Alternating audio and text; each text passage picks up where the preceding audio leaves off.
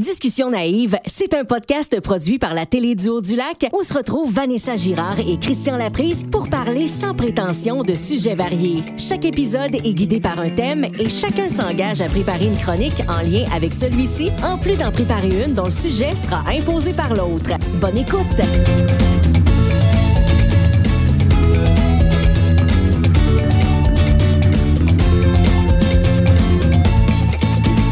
Bienvenue à ce quatrième épisode de Discussion naïve. Salut Christian. Allô Vanessa, comment vas-tu? Hey, ça va bien. On dirait que c'était une journée bizarre où ce qui est, tout allait trop vite. Le genre de journée où tu te lèves et tu te dis, oh, j'ai pas grand chose à faire aujourd'hui, ça va être relax. Mais finalement, t'es comme en retard toute la journée. C'était ma journée. on est en retard sur le, le podcast. On arrive ben en retard. Toi deux, trop serré. Voyons, c'était dit cette heure-là. Puis là, ah non, on n'est pas à cette heure-là. Mais au moins, les deux, on était en retard. Parce que j'avais peur que t'attendes après moi. J'étais là, oh mon Dieu, c'est moi qui ai les clés du studio. J'étais là, m'arriver, puis il va attendre Mais ben non, parce que quand tu m'as écrit, je pars de chez nous, j'ai fait, hey, ça donne bien, moi aussi. ah, ben tu vois, finalement, on était timé même dans notre retard. C'est-tu pas beau, ça? le thème cette semaine, c'est un thème qui nous rejoint encore une fois tellement. Euh, c'est la famille. On va vous parler de famille. On est du monde familial. Hein, je pense qu'on peut dire ça. Euh, oui, d'une certaine façon, oui. Oui, oui. J'ai, oui, j'ai une famille. On va dire ça de même. c'est un bon départ. C'est un bon départ. Pas donner à tout le monde. Ben, tu sais, je pourrais dire en lien avec ce que je vais parler tantôt, je viens d'une famille et j'en ai une. Ben, et hein? hein? Qui de mieux placé pour parler Il y a un lien là, que vous comprendrez peut-être un petit peu tantôt sur euh, ma chronique. Ben, moi, je viens d'une famille, mais je n'en ai pas actuellement de famille à moi. Mais ça fait rien. Euh, ma famille, c'est moi. Tiens, c'est beau ça? C'est très beau. Tu sais, une famille, c'est. J'ai une grande famille d'amis aussi, il faut dire, qui sont dans ma tête presque de ma famille, tu sais. Bien sûr. Puis moi, ben, je viens d'une famille de quatre enfants mm-hmm. et je suis le troisième euh, enfant de quatre. Euh, et euh, j'ai deux frères et une sœur. Donc, on est trois garçons une fille, un petit gars du Saguenay. Donc, mes parents sont originaires du lac Saint-Jean. Euh, ma mère est de l'Adoré, mon père est de Saint-Félicien. Ils sont partis en 1963 au Saguenay pour continuer leur étude à l'université et euh, commencer dans l'enseignement, tous les deux. Et puis, euh, c'est de là. Alors, moi, je suis né là et je, suis de retour depuis quand même plusieurs années dans le haut du lac où j'ai plus de familles, étrangement, que j'en avais au Saguenay. Mais tu vois, c'est drôle parce que depuis toutes les années qu'on se connaît, je savais même pas que ta famille à la base était du haut du lac. Ben, je pensais que vous étiez genre de l'abbé. Ben non. Tu vois? Fait qu'on ben on se surprend. On se surprend encore. J'ai des cousins cousines partout. Depuis que j'habite à Dolbeau, dans le nord du lac, j'ai plus de cousins et cousines ici que j'en ai au Saguenay. Au Saguenay, j'en ai très peu. Mais as-tu une grande famille, justement, élargie, des tantes, des oncles? Euh, ben, du, côté de ma mère, oui. Du côté de ma mère, il était 12 enfants. Donc, on était 44 petits-enfants de mémoire. Euh, du côté de mon père, c'est une plus petite famille. Il était 6, il était 5. Et puis, euh, il y en a un qui est décédé très jeune, euh, subitement, à l'âge de 5 ans. Donc, euh, donc, il était quatre. Dans le fond, j'ai connu quatre oncles et tantes du côté de mon père. Ben, trois, dans Trois, en fait. Trois, en fait, effectivement. Plus petite famille, c'est vrai. Hein? On, voit, on voyait moins ça à cette époque-là. Oui. j'ai jamais posé la question du pourquoi ça avait arrêté à quatre, à cinq, en fait. Mais je sais pas. Mais effectivement, c'était plutôt rare pour une famille de cette époque-là d'avoir juste cinq enfants. Donc, c'était plus du côté comme ma mère où il était 12. Puis si ma mémoire est bonne, ma mère me corrigerait peut-être, mais je pense que ma grand-mère a eu 18 grossesses, 16 ou 18 grossesses, mais là-dessus, il y en a eu 12 de vivants. Aïe, aïe, hein? C'est fou de penser ça, là, à quel point les familles étaient grandes à cette époque-là. Puis, euh, ben moi, de mon, côté, moi, je suis l'enfant du milieu. Euh, on est trois enfants chez nous, on est trois filles. Donc, j'ai une grande sœur et une petite sœur. Euh, puis, je dirais que je suis quand même très, très proche de ma famille. Là. je parle presque tous les jours à mes parents ou à mes sœurs, au moins. Si c'est pas tous les jours, je dirais aux deux jours. surtout ces temps-ci, tu parce que là, moi, je viens de Labrec. Je sais pas si tu es déjà allé à Labrec. Je suis allé déjà, mais très pas souvent. Mais sûrement parce fois, que je pense. faut un peu que tu aies une raison. pour aller à la break, c'est pas c'est un détour. Là. Euh. En fait, comme ça a changé de nom, là, euh, la break puis euh, la marche, qui avant était Notre-Dame-du-Rosaire et Saint-Léon. Saint-Léon. Saint-Léon, c'est lequel? C'est la break. La break. Donc, je suis déjà allé à la break. Je suis allé en camping, moi, adolescent, à la break, une fin de semaine avec des amis. Au domaine le mieux. J'ai aucune idée. C'est sur le bord d'un petit lac, là. Ben probablement. Le lac La Breque. Probablement. Ben. Écoute, c'est, euh, j'ai quelques souvenirs de, ce, de cette fin de semaine-là qui avait été très cocasse avec euh, des amis. Donc, on était deux couples de 18 ans, là, 17, 18 ans à peu près. Là. Donc, on était. Ah oui, je pense que tu m'en as déjà parlé. euh. Ça se peut, ça. Il y avait eu toutes sortes de choses euh, drôles dans cette fin de semaine-là. C'est bien la brique, ça. Ouais, c'est ça. Là, je, vais, je vais faire attention. Il y a peut-être des gens qui se reconnaîtraient, mais euh, il y a une histoire de, de Bobette qui restait juste l'élastique. Mais ça, c'est une autre histoire que je pourrais vous parler peut-être un jour. Hey, c'est vraiment tentant là, que tu nous le comptes. Moi, je dis que si à la fin, là, on n'a pas sauté là, une heure et demie puis qu'on a le temps, tu nous comptes cette histoire-là. Je, ouais, tu me le rappelles. On euh, nommera personne. Là. on nomme pas de nom parce que les gens sont à Montréal maintenant, il faut faire attention. Puis moi, ben, euh, du côté euh, de ma mère, ma mère, euh, il était sept enfants. Puis j'ai beaucoup, beaucoup de cousines. J'ai très peu de cousins. On est beaucoup de filles, puis on est bien proches, les, les cousines. Là, évidemment, dans la dernière année, il n'y a pas eu grande activité, là. Mais normalement, au moins une ou deux fois par année, on essaie de se faire un souper au restaurant ou, tu sais, on va aller se baigner chez ma cousine Annie-Pierre ou, tu sais, on va faire quelque chose, tout le monde ensemble, euh, pour se voir parce que c'est tout le temps le fun. On est à peu près tous de la même âge. On a peut-être un gauge d'une dizaine d'années, mettons, de la plus jeune à la plus vieille. là. Mais on est bien proches. Puis du côté de mon père, eux autres, je pense qu'ils étaient six enfants, si je me trompe pas. Euh, J'ai aussi là, euh, cousins, cousines, que je vois peut-être un petit peu moins, là, juste par coïncidence, mais c'est toujours un plaisir de, les croiser aussi. Puis de ce côté-là aussi, là, c'est bien festif. Fait que c'est ça. Moi, j'ai connu des gros, gros parties de Noël. Puis même encore aujourd'hui, on se réunit à Noël, euh, tout le monde, les oncles, les tantes, les cousins, les cousines. Fait que ça fait pas mal de monde. Et tu vois, moi, tantôt, quand tu me disais, es-tu famille ou tout ça, moi, je suis. Tu sais, je dis toujours, ben oui, mais, mais, mais moins. Mais tu sais, nous, on est partis au Saguenay quand même. euh, Ben, on est, je ne suis pas parti au Saguenay, moi, je suis né là, mais mes parents sont allés au Saguenay. Donc, ma famille élargie, oncles et tantes et grands-parents étaient tous ici au Lac-Saint-Jean. Et c'est sûr que moi, dans ma jeunesse, je, je, voyais pas souvent mes grands-parents. Moi, mes grands-parents, je les voyais l'été parce que l'été, on venait faire du camping, euh, habituellement camping Saint-Félicien. On venait passer, mon père travaillait dans l'enseignement. Euh, donc, on venait passer un 4 ou 5 semaines avec une tente roulotte là. Alors, je les voyais là. Et sinon, on venait aux fêtes où là, c'était plus le gros party euh, familial là, du côté, des deux côtés de, la famille. Fait que, c'est sûr, je les ai vus moins un peu de cette façon-là. Mes, mes grands-parents, mes oncles, mes tantes. Fait que j'ai développé moins de cette relation-là, mais que j'ai redécouvert plus vieux en revenant vivre au lac, puis en rencontrant un peu plus mes certains cousins, certaines cousines, puis mes oncles, mes tantes, puis là, de, de les côtoyer un peu. Fait que, là, j'ai comme repris un peu ce, ce- ce côté familial-là un petit peu plus là, euh, que j'avais, que je trouvais que quand j'étais jeune. Ça me- c'est pas quelque chose qui me manquait. Aujourd'hui, je peux pas dire ça me manquait. Mais j'aurais quand même ça, euh, des fois, connaître un peu plus mes grands-parents. J'ai eu, euh, moi, j'ai juste, petite anecdote, euh, la, la, ma, ma- la mère de mes enfants, donc quand on, quand sa grand-mère à elle, en fin de vie, les dernières années de sa vie, elle a resté chez elle.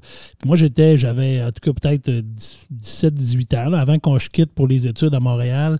Donc, j'ai connu beaucoup sa grand-mère à elle. Et c'est là que j'ai vraiment réalisé le, plaisir de connaître un grand-parent un peu plus. Tu puis je dirais, en même temps, j'ai presque connu plus sa grand-mère à elle que mes propres grands-parents à moi.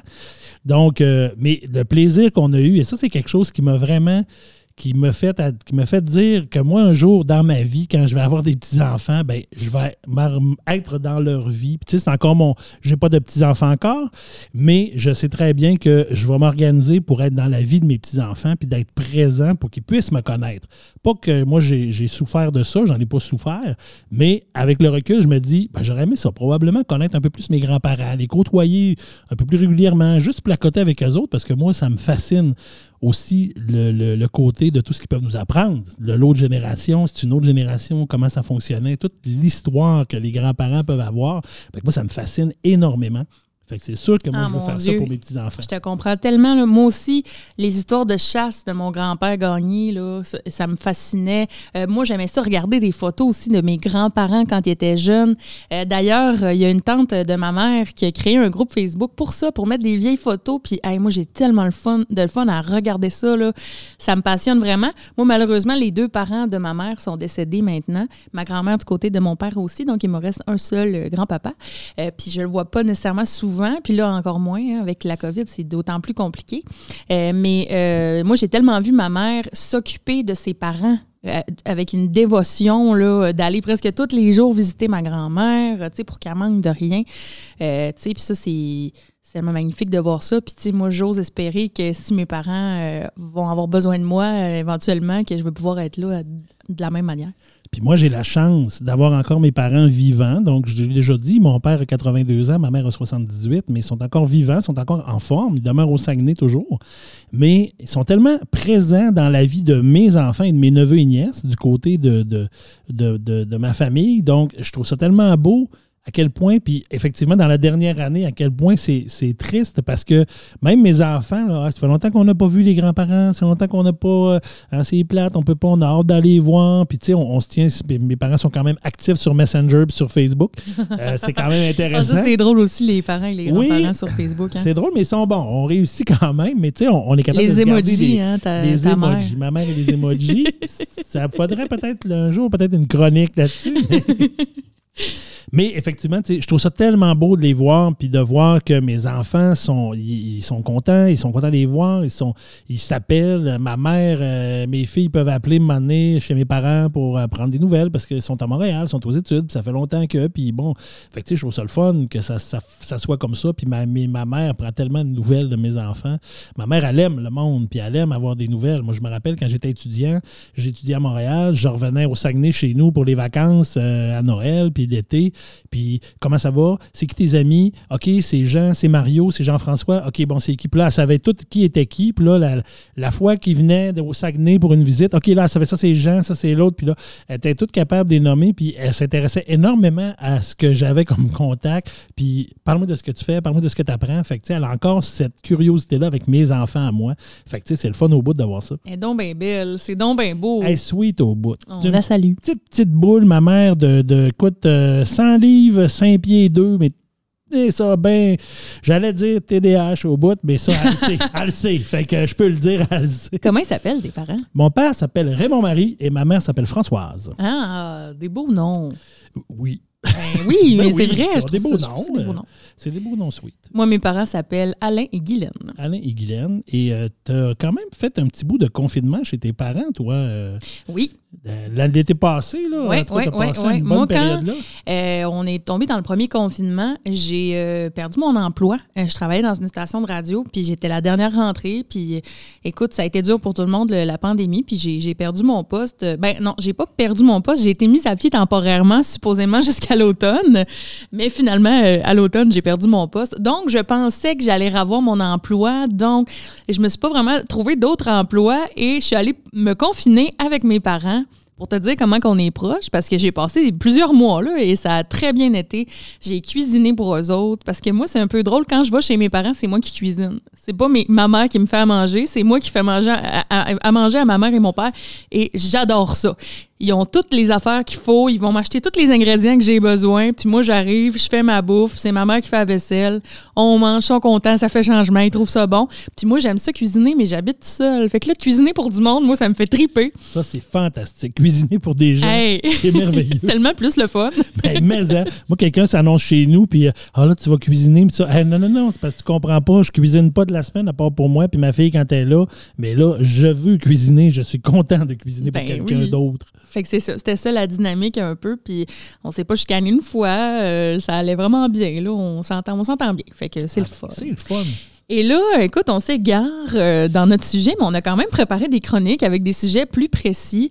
Euh, écoute, on peut dire un peu ce qui s'en vient. Euh, Oui, ben oui. Moi, j'ai préparé une chronique sur euh, l'origine des noms de famille au Québec. Puis j'ai tellement appris des affaires intéressantes. En tout cas, moi, ça m'a vraiment intéressé. Je sais pas si ça sera la même chose pour vous autres, mais plein de petits faits historiques sur les noms de famille qui m'ont passionné. Puis moi, ben, je t'ai, euh, dans ta chronique que je t'ai imposée euh, cette semaine au niveau des familles, ben, je t'ai demandé de me parler. euh, au début, on est parti sur les familles célèbres et finalement, ça s'est un peu, euh, ça s'est un peu précisé. Je t'ai demandé de me parler de la famille Dion, qui est quand même une famille très célèbre au Québec. Ben oui, puis là, ça m'a comme fait vraiment plaisir parce que moi, je suis une grande fan de Céline Dion. Je l'ai vue en spectacle deux fois. J'adore Céline et je connais bien son histoire, mais je me suis rendu compte en faisant mes recherches que je connaissais pas tant que ça l'histoire de sa famille. Donc, j'ai appris plein d'affaires là aussi. Je te raconterai ça dans ma chronique. Puis toi, qu'est-ce que tu nous as préparé? Ben écoute, moi, je t'ai préparé une chronique. euh, je nous ai préparé ça. Dans le fond, moi, je, me, je, je- je suis une personne euh, de tradition.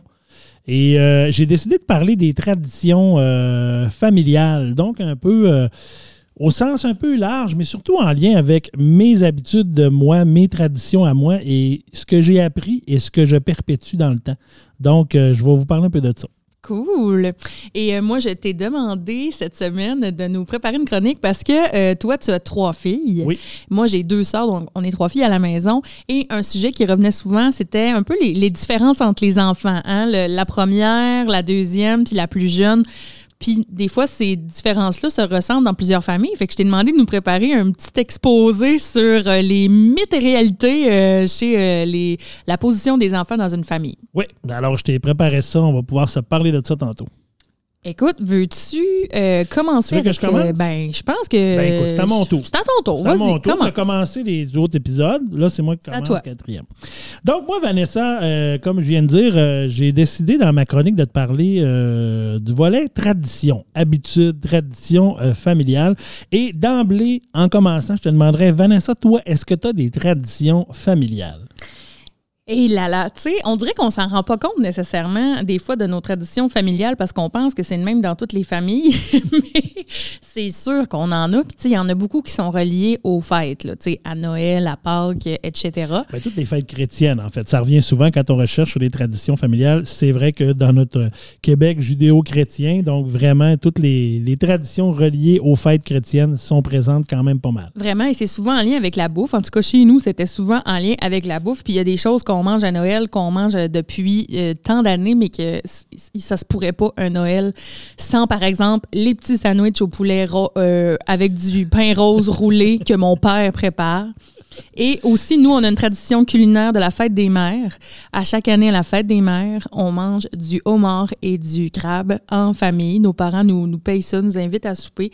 Et puis, euh, c'est un délice. Donc, on, on fait tout le temps ça euh, à la fête des mères. Quand j'étais plus jeune, on avait aussi d'autres petites traditions qui vont peut-être rejoindre là, ce quoi tu vas nous parler. Si tu veux, on peut euh, Ben, passer on à ta va- chronique, on puis va en j'ajouterai. parler un peu dans ce temps-là. Ben moi, euh, dans le fond, ce que je voulais dire, moi, je pense que tout le monde a des traditions en famille, tu sais, dans le. Euh, c'est à travers ces traditions-là qu'on définit qui nous sommes, dans le fond, comme entité qu'on appelle la famille. Donc, veut, veut pas, les traditions, ça vient souvent, moi je pense, de nos parents. Donc, on s'en sort pas. Souvent, on pense que ça vient de nos parents. Et euh, ben, puis nos parents, ben, ils ont pris ça de leurs parents. Donc, souvent, c'est des choses qui se perpétuent de génération en génération. Euh, en général, les traditions, là, c'est vraiment associé, ben, en tout cas, moi, je, trouve que c'est associé avec des, des événements heureux. Tu en as parlé tantôt, c'est festif, les repas, c'est agréable. Euh, puis c'est ce qui laisse une trace dans notre mémoire, puis ça nous donne habituellement le goût de reproduire ces traditions-là euh, dans nos vies et avec nos enfants quand on arrive après. Et euh, donc, je trouve que vraiment, ça vient des parents. Puis certains, là, moi, je dirais en plus, les miennes sont beaucoup venues de mon père. OK. Donc, on va aller vraiment dans les traditions euh, plus. Ben, écoute, j'ai sorti de quelques exemples de mes traditions, mais qui me viennent beaucoup de mon père. J'ai parlé de ma mère tantôt. J'aime Ouais. beaucoup ma mère, mais là, je vais me consacrer un petit peu plus au volet de mon père. Probablement, en étant un garçon, je reproduis un peu ce que mon père euh, faisait. Bon. Et une des traditions de mon père, c'est la balade en auto. Ah, le tour de char. Le tour de char. Ben là, chez nous aussi, hein, je t'en ai parlé la semaine passée. Euh, on faisait ça aussi. Oui. Écoute, nous autres, le tour de char avec mon père, c'était quand même très intéressant. Euh, mon père est un gars, un homme curieux et il aimait se promener. Euh, bon, là, je vais te faire. euh, Il y a une chose que je fais pas que mon père faisait quand même, c'est quand il passait un camion de pompiers dans la cour, il embarquait dans son char, il le suivait, voir il était où le feu. Non. Ou aussi, si, ou s'il y avait un camion d'Hydro-Québec ou une panne de courant. Si on a une panne de courant chez nous, là, moi, mon père, c'est sûr, il embarquait dans l'auto, puis il cherchait les camions d'Hydro pour voir c'est où le problème, c'est quoi qui s'est passé. J'adore. Puis il revenait, puis il nous disait Wow, ça s'est passé au coin de telle rue, telle rue, il y a un arbre qui est tombé sur le poteau électrique, en tout cas. Ça, je reproduis pas ça, je t'avoue, mais c'est quand même un fait me fascinant. semble de te voir. Mais je trouve ça fascinant du, de ce côté-là de mon père. Mais mon père, les balades en auto, puis écoute, encore aujourd'hui, là, à 82 ans, c'est encore une de ses activités préférées.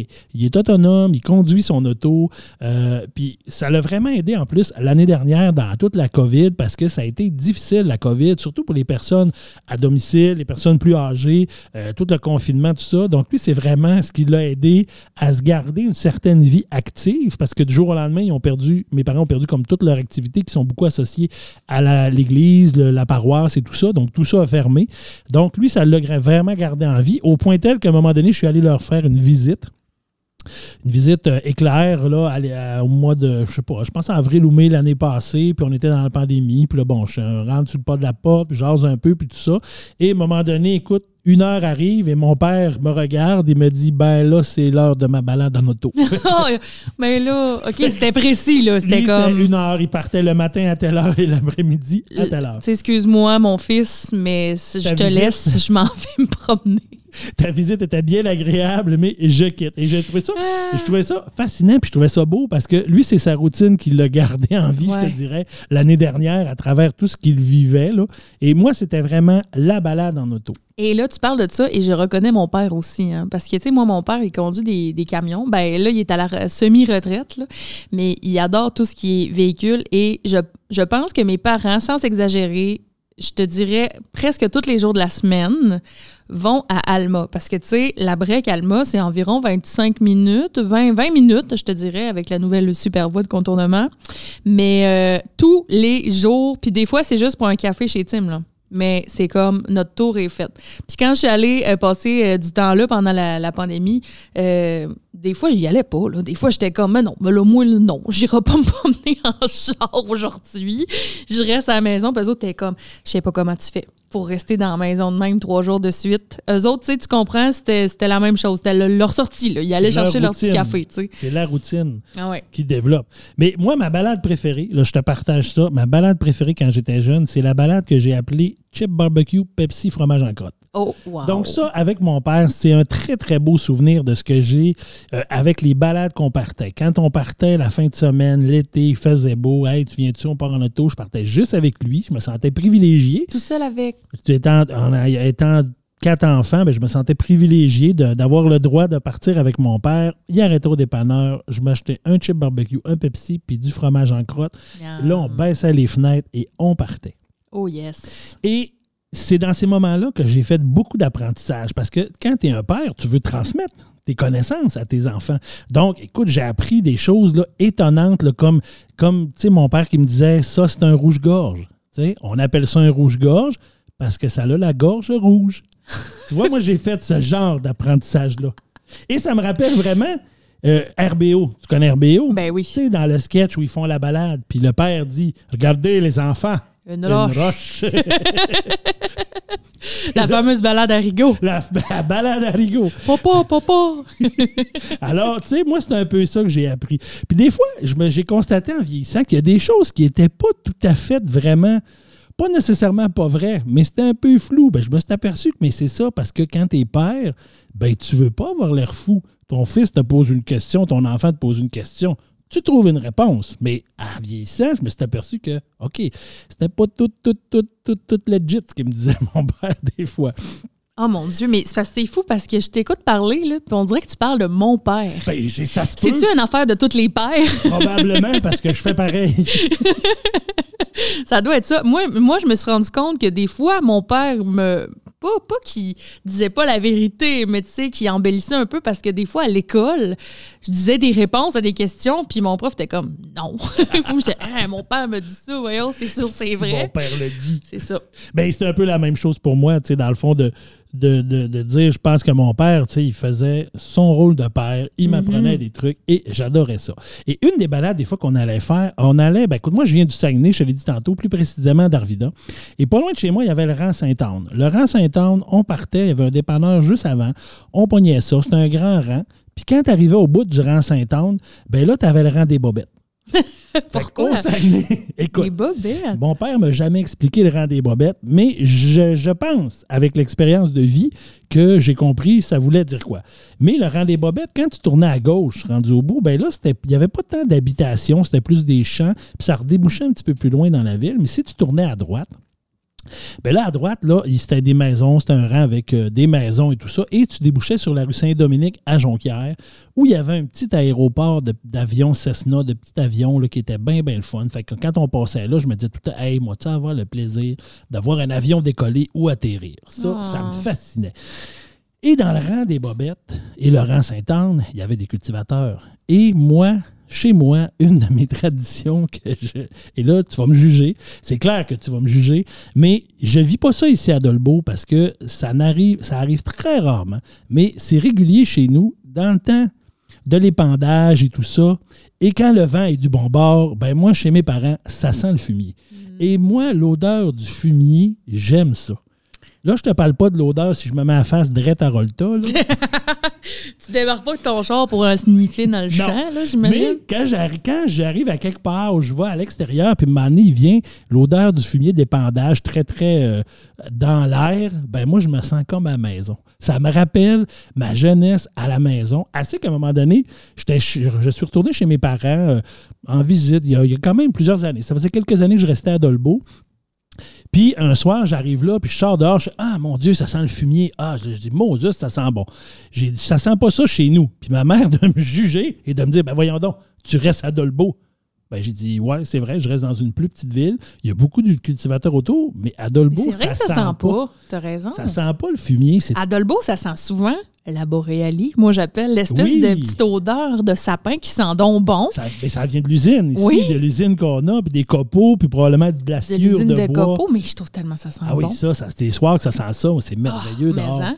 Mais moi, je me sens comme à la maison. Quand ça sent le fumier, ça sert à rien, ça me ramène à chez nous quand j'étais jeune, puis je sortais, puis qu'est-ce que tu veux, je suis bizarre de même, je trouve que ça sent bon le Ben, fumier. tu sais, je te comprends tellement parce que ça vient chercher la nostalgie, en fait. Parce que Ouais. le, le- le sens de.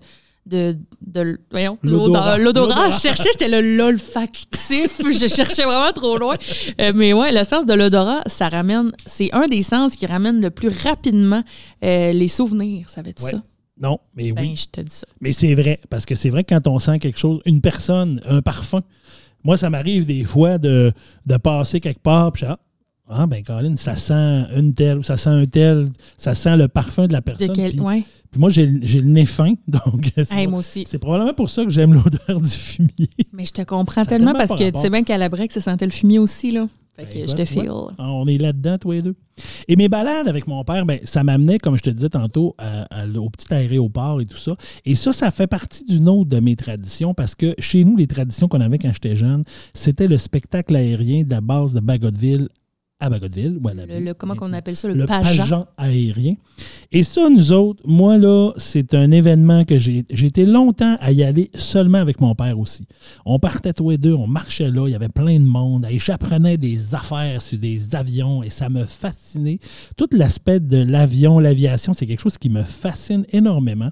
Et quand on partait en auto, bien souvent, avec notre balade de chip barbecue, Pepsi, fromage en crotte, des fois, on partait du côté de la base aérienne, même si c'était pas le spectacle aérien, et on avait donc espérance, autant mon père que moi, je pense, de dire peut-être qu'on va passer, on va aller au bout de la piste, d'un coup qu'on verrait un voodoo, parce qu'à l'époque, c'était les voodoo, les avions de chasse de l'armée canadienne.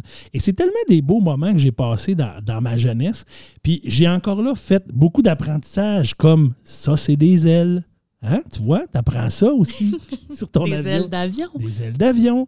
Et après ça, hein, tout le beau message que tu vois, ça, c'est un oiseau. C'est comme un avion à penture. Hein? Alors, j'ai- fait tes apprentissages. Je trouve ça tellement beau. Je trouve ça beau, ce que tu dis. Puis encore aujourd'hui, puis je te dirais, ah, maintenant, le spectacle aérien, il est rendu aux deux ans. Et je te dirais que là, je pense qu'il devait en avoir un l'an dernier qui n'a pas eu lieu à cause de la- de l'événement de la COVID. Mais le dernier d'avant, on est encore allé en famille, mes trois enfants. Euh, j'avais ma soeur qui était là avec ses enfants, euh, mon, mes neveux, euh, mon père et ma mère. Même malgré l'âge et tout ça, mon père et ma mère sont là.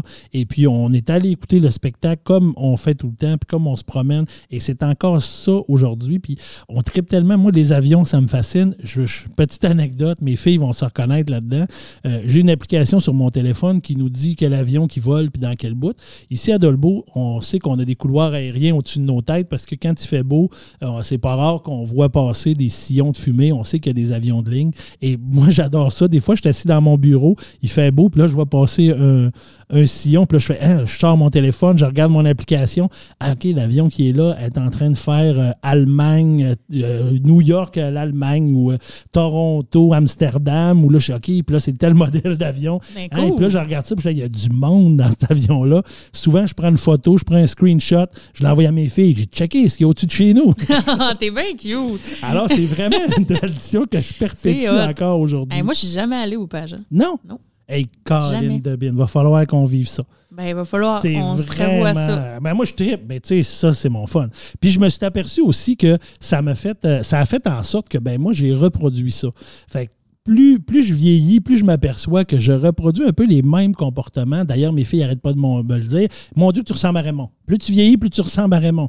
Mais je fais ça aussi. Et il n'y a rien que je trouve le plus fun que de partir sur un nowhere avec mes filles prendre le tout. Hey, on va-tu en balade? On part-tu faire quelque chose aujourd'hui? On n'a rien à faire. Il fait beau, c'est Moi, ça, mon père, il appelle ça partir à l'aventure. Quand tu dis ça le matin, là, hey, on part-tu à l'aventure? Let's go, on part à l'aventure. Et puis moi, je fais ça, j'adore ça, faire ça. Puis écoute, il n'y a pas longtemps, je te dirais, l'été passé, j'avais ma fille, ben j'ai une de mes filles, ma plus vieille, elle n'est pas venue euh, l'été chez nous, elle est venue, mais dans une période, j'avais juste deux de mes filles. Mais la veille, où le, ma, ma fille, elle me dit, ça serait, j'aimerais ça, aller à Micro du Lac, à Saint-Gédéon. On n'est jamais allé.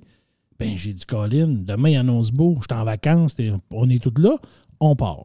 On le fait. Fait qu'on est parti sur un tour du lac. On est allé dîner à Micro du Lac. On est reparti après ça. On a arrêté dans des kiosques à Saint-Gédéon, des, kiosques de légumes, des affaires. On visite ça, on regarde ça. On est même arrêté à Métabetchouane au truc que je me rappelle, les cristals du lac, où ils font des, euh, du minerai, puis ils nous montrent. On est arrêté là. On n'était jamais arrêté là. Je vis au lac depuis plusieurs années. J'étais jamais allé là. Hey, on arrête-tu là? Ben oui, on arrête, puis on part. Fait que là, après ça, on repart dans Métabetchouane, on finissait notre tour du lac. Et ma fille, m'a dit, elle me dit Hey, Saint-André, on n'a jamais vu ça. J'ai dit On y va-tu on a, on a Let's go On a fourché vers Saint-André. On a monté dans, les montagnes. On s'est rendu à Saint-André. On est revenu pour sortir par Chambord. On a soupé au Draveur ce soir-là. Puis on est revenu, on a fini notre, notre journée en revenant à la maison. On avait fait le tour du lac. Et ça, c'est des moments tellement précieux que je trouve le fun. Puis mes filles, ils trouvent ça vraiment le fun de faire ça. Fait que ça, c'est une de mes traditions que je poursuis aussi. Euh, euh, une virée à Tadoussac. Tadoussac, tu y vas de temps en temps? Tu y vas-tu? C'est-tu quelque chose que tu fais? Euh, ben, pas nécessairement à Tadoussac même, mais je suis quand même passée souvent. Tu sais, moi, tu sais que j'ai déjà habité sur la côte nord. Oui. Fait que je suis passée souvent là, mais je te dirais pas que je suis arrêtée tant que ça à Tadoussac. Ben, tu vois, nous, c'est une chose qu'on essaie de faire presque à tous les années. Quand on est tous les trois, des fois, avec les filles, hey, on va-tu à Tadoussac demain? Juste aller à Tadoussac, marcher dans les rues, s'asseoir à l'embouchure du fleuve, et puis du Saguenay, s'asseoir là. Des fois, on va passer une baleine. Il y a des Nous autres, c'est plus Sainte-Rose-du-Nord qui est sur le même chemin un peu. Ben, c'est sûr qu'avant d'arriver à, Tadoussac, on arrête toujours au quai de Sainte-Rose-du-Nord. ça, c'est l'incontournable aussi. oui, ça fait partie de la balade aussi. Une autre virée que j'ai faite avec eux autres puis qui est bien fun, c'est d'aller faire un tour à la baie. Je suis un gars du Saguenay, fait que c'est sûr que ça m'arrive d'aller au Saguenay aussi. Mais euh, partir euh, vers le Saguenay pour aller au fromage. Parce qu'évidemment, il y a toujours l'histoire du fromage en crotte puis des chips barbecue dans ça. Jamais bien loin, là. Jamais bien loin. Fait qu'on redescend, on s'en va, euh, une balade, on s'en va à la fromagerie Boivin. Donc, on s'en va à la baie, on va voir toute la baie, tout l'aspect, le, port de haute mer, euh, les bateaux de croisière. Après ça, on revient, on arrête à la fromagerie Boivin, on se prend un bon fromage, on se prend une collation, on redescend vers le Saguenay, on passe par rang Saint-Martin qui est sur le bord du, euh, Saguenay. Donc, euh, très, ben, très belle place, de rang un peu magané. la ville de Saguenay, si vous voulez faire de l'asphalte, ça serait une belle place, mais très, très, très, très, très agréable à voir et beau parcours. Fait que je constate vraiment que ces moments-là, dans le fond, mes constats, c'est que c'est des beaux moments, puis que c'est le fun parce que tu partages, puis tu as une discussion. Le plaisir, toutes les choses qu'on a. Euh, ça permet aussi de transmettre des connaissances à nos enfants, parce que, veux, veux pas, quand je fais ça, ben, je me promène aussi, puis mes filles, ils savent maintenant pourquoi c'est rouge, un rouge-gorge. Ça, c'est sûr. Puis ça permet, c'est des liens, puis entre les enfants, ça s'écœure dans l'auto, c'est le fun. Fait que c'est vraiment euh, agréable de ce côté-là. Puis, ben, ça permet aussi tous les contacts intergénérationnels. Comme je disais tantôt, hein, avec mes. J'ai la chance d'avoir encore mes parents. Donc, mes enfants ont leurs grands-parents dans leur vie. On, on fait des choses ensemble. Ils apprécient ces moments-là qu'ils peuvent vivre puis connaître leurs grands-parents. Puis, dans le fond, la tradition, ben, c'est un peu, là, euh, dans son sens absolu, c'est comme une mémoire. C'est un projet puis une conscience collective. Fait que c'est le souvenir de ce qu'on a été avec le devoir de le transmettre et de l'enrichir. Fait que c'est quand même intéressant aussi. Puis, ben, ça amène son lot d'anecdotes. Donc, euh, euh, une dernière petite anecdote, là, je parle beaucoup, mais j'ai une dernière petite anecdote. Euh, quand j'étais plus jeune, ça s'est passé, je devais avoir à peu près 10 ans. Moi, à l'époque, mon père et ma mère, on était quatre enfants. Donc, il y a été une période où l'été, ils partaient faire un petit voyage avec les enfants, mais dans l'amener 4 de la shot, c'est souvent, euh, ça coûte cher, et etc. Ou même la voiture, à l'époque, c'est un, petit peu compliqué, un petit peu ouais. complexe d'être 6. Et euh, donc, dans le fond, une année, ils partaient avec les deux plus vieux et une année, ils partaient avec les deux plus jeunes. Moi, j'étais dans les deux plus jeunes. Et une année, on se ramasse à Montréal. J'ai une tante qui vit là, la jumelle de ma mère. Et on était dans, chez elle. On fait des trucs à Montréal. On s'amuse. Et un bon matin, mon père m'a dit Hey, on va-tu aux États Ben, crime. Moi, j'ai 10 ans. Ben oui, ça pourrait être le fun. Ça, c'est à l'époque qu'on pouvait passer les douanes sans passeport puis sans raison véritable Ouais, ouais, ouais. parce qu'on n'avait pas vraiment de motif pour aller aux States, à part rentrer et dire Hey, on est aux States. Et donc, on se ramasse aux États-Unis et là, euh, vient l'heure du dîner, euh, on a faim. Si moi, je suis jeune, moi, je devais avoir à peu près 10 ans, donc mon frère plus jeune euh, en avait 4-5, probablement aux alentours de ça. On a faim, il y a un McDo. Fait que mon père, il dit On va aller au McDo. Mais mon père ne parle pas tant l'anglais à cette époque. Donc, euh, on, se ramasse, on se ramasse au McDo. Et puis, euh, là, on est là. Mon père, il, il va commander quelque chose. Puis là, il se dit, ben, il se dépatouille. Il avait dit, je me, me souviens qu'il me semble qu'il avait dit à ma mère, ben, des frites, c'est pas compliqué, c'est French fry. Oh. Fait qu'il dit, m'a dit French fry. Il dit, au moins, on va manger des frites.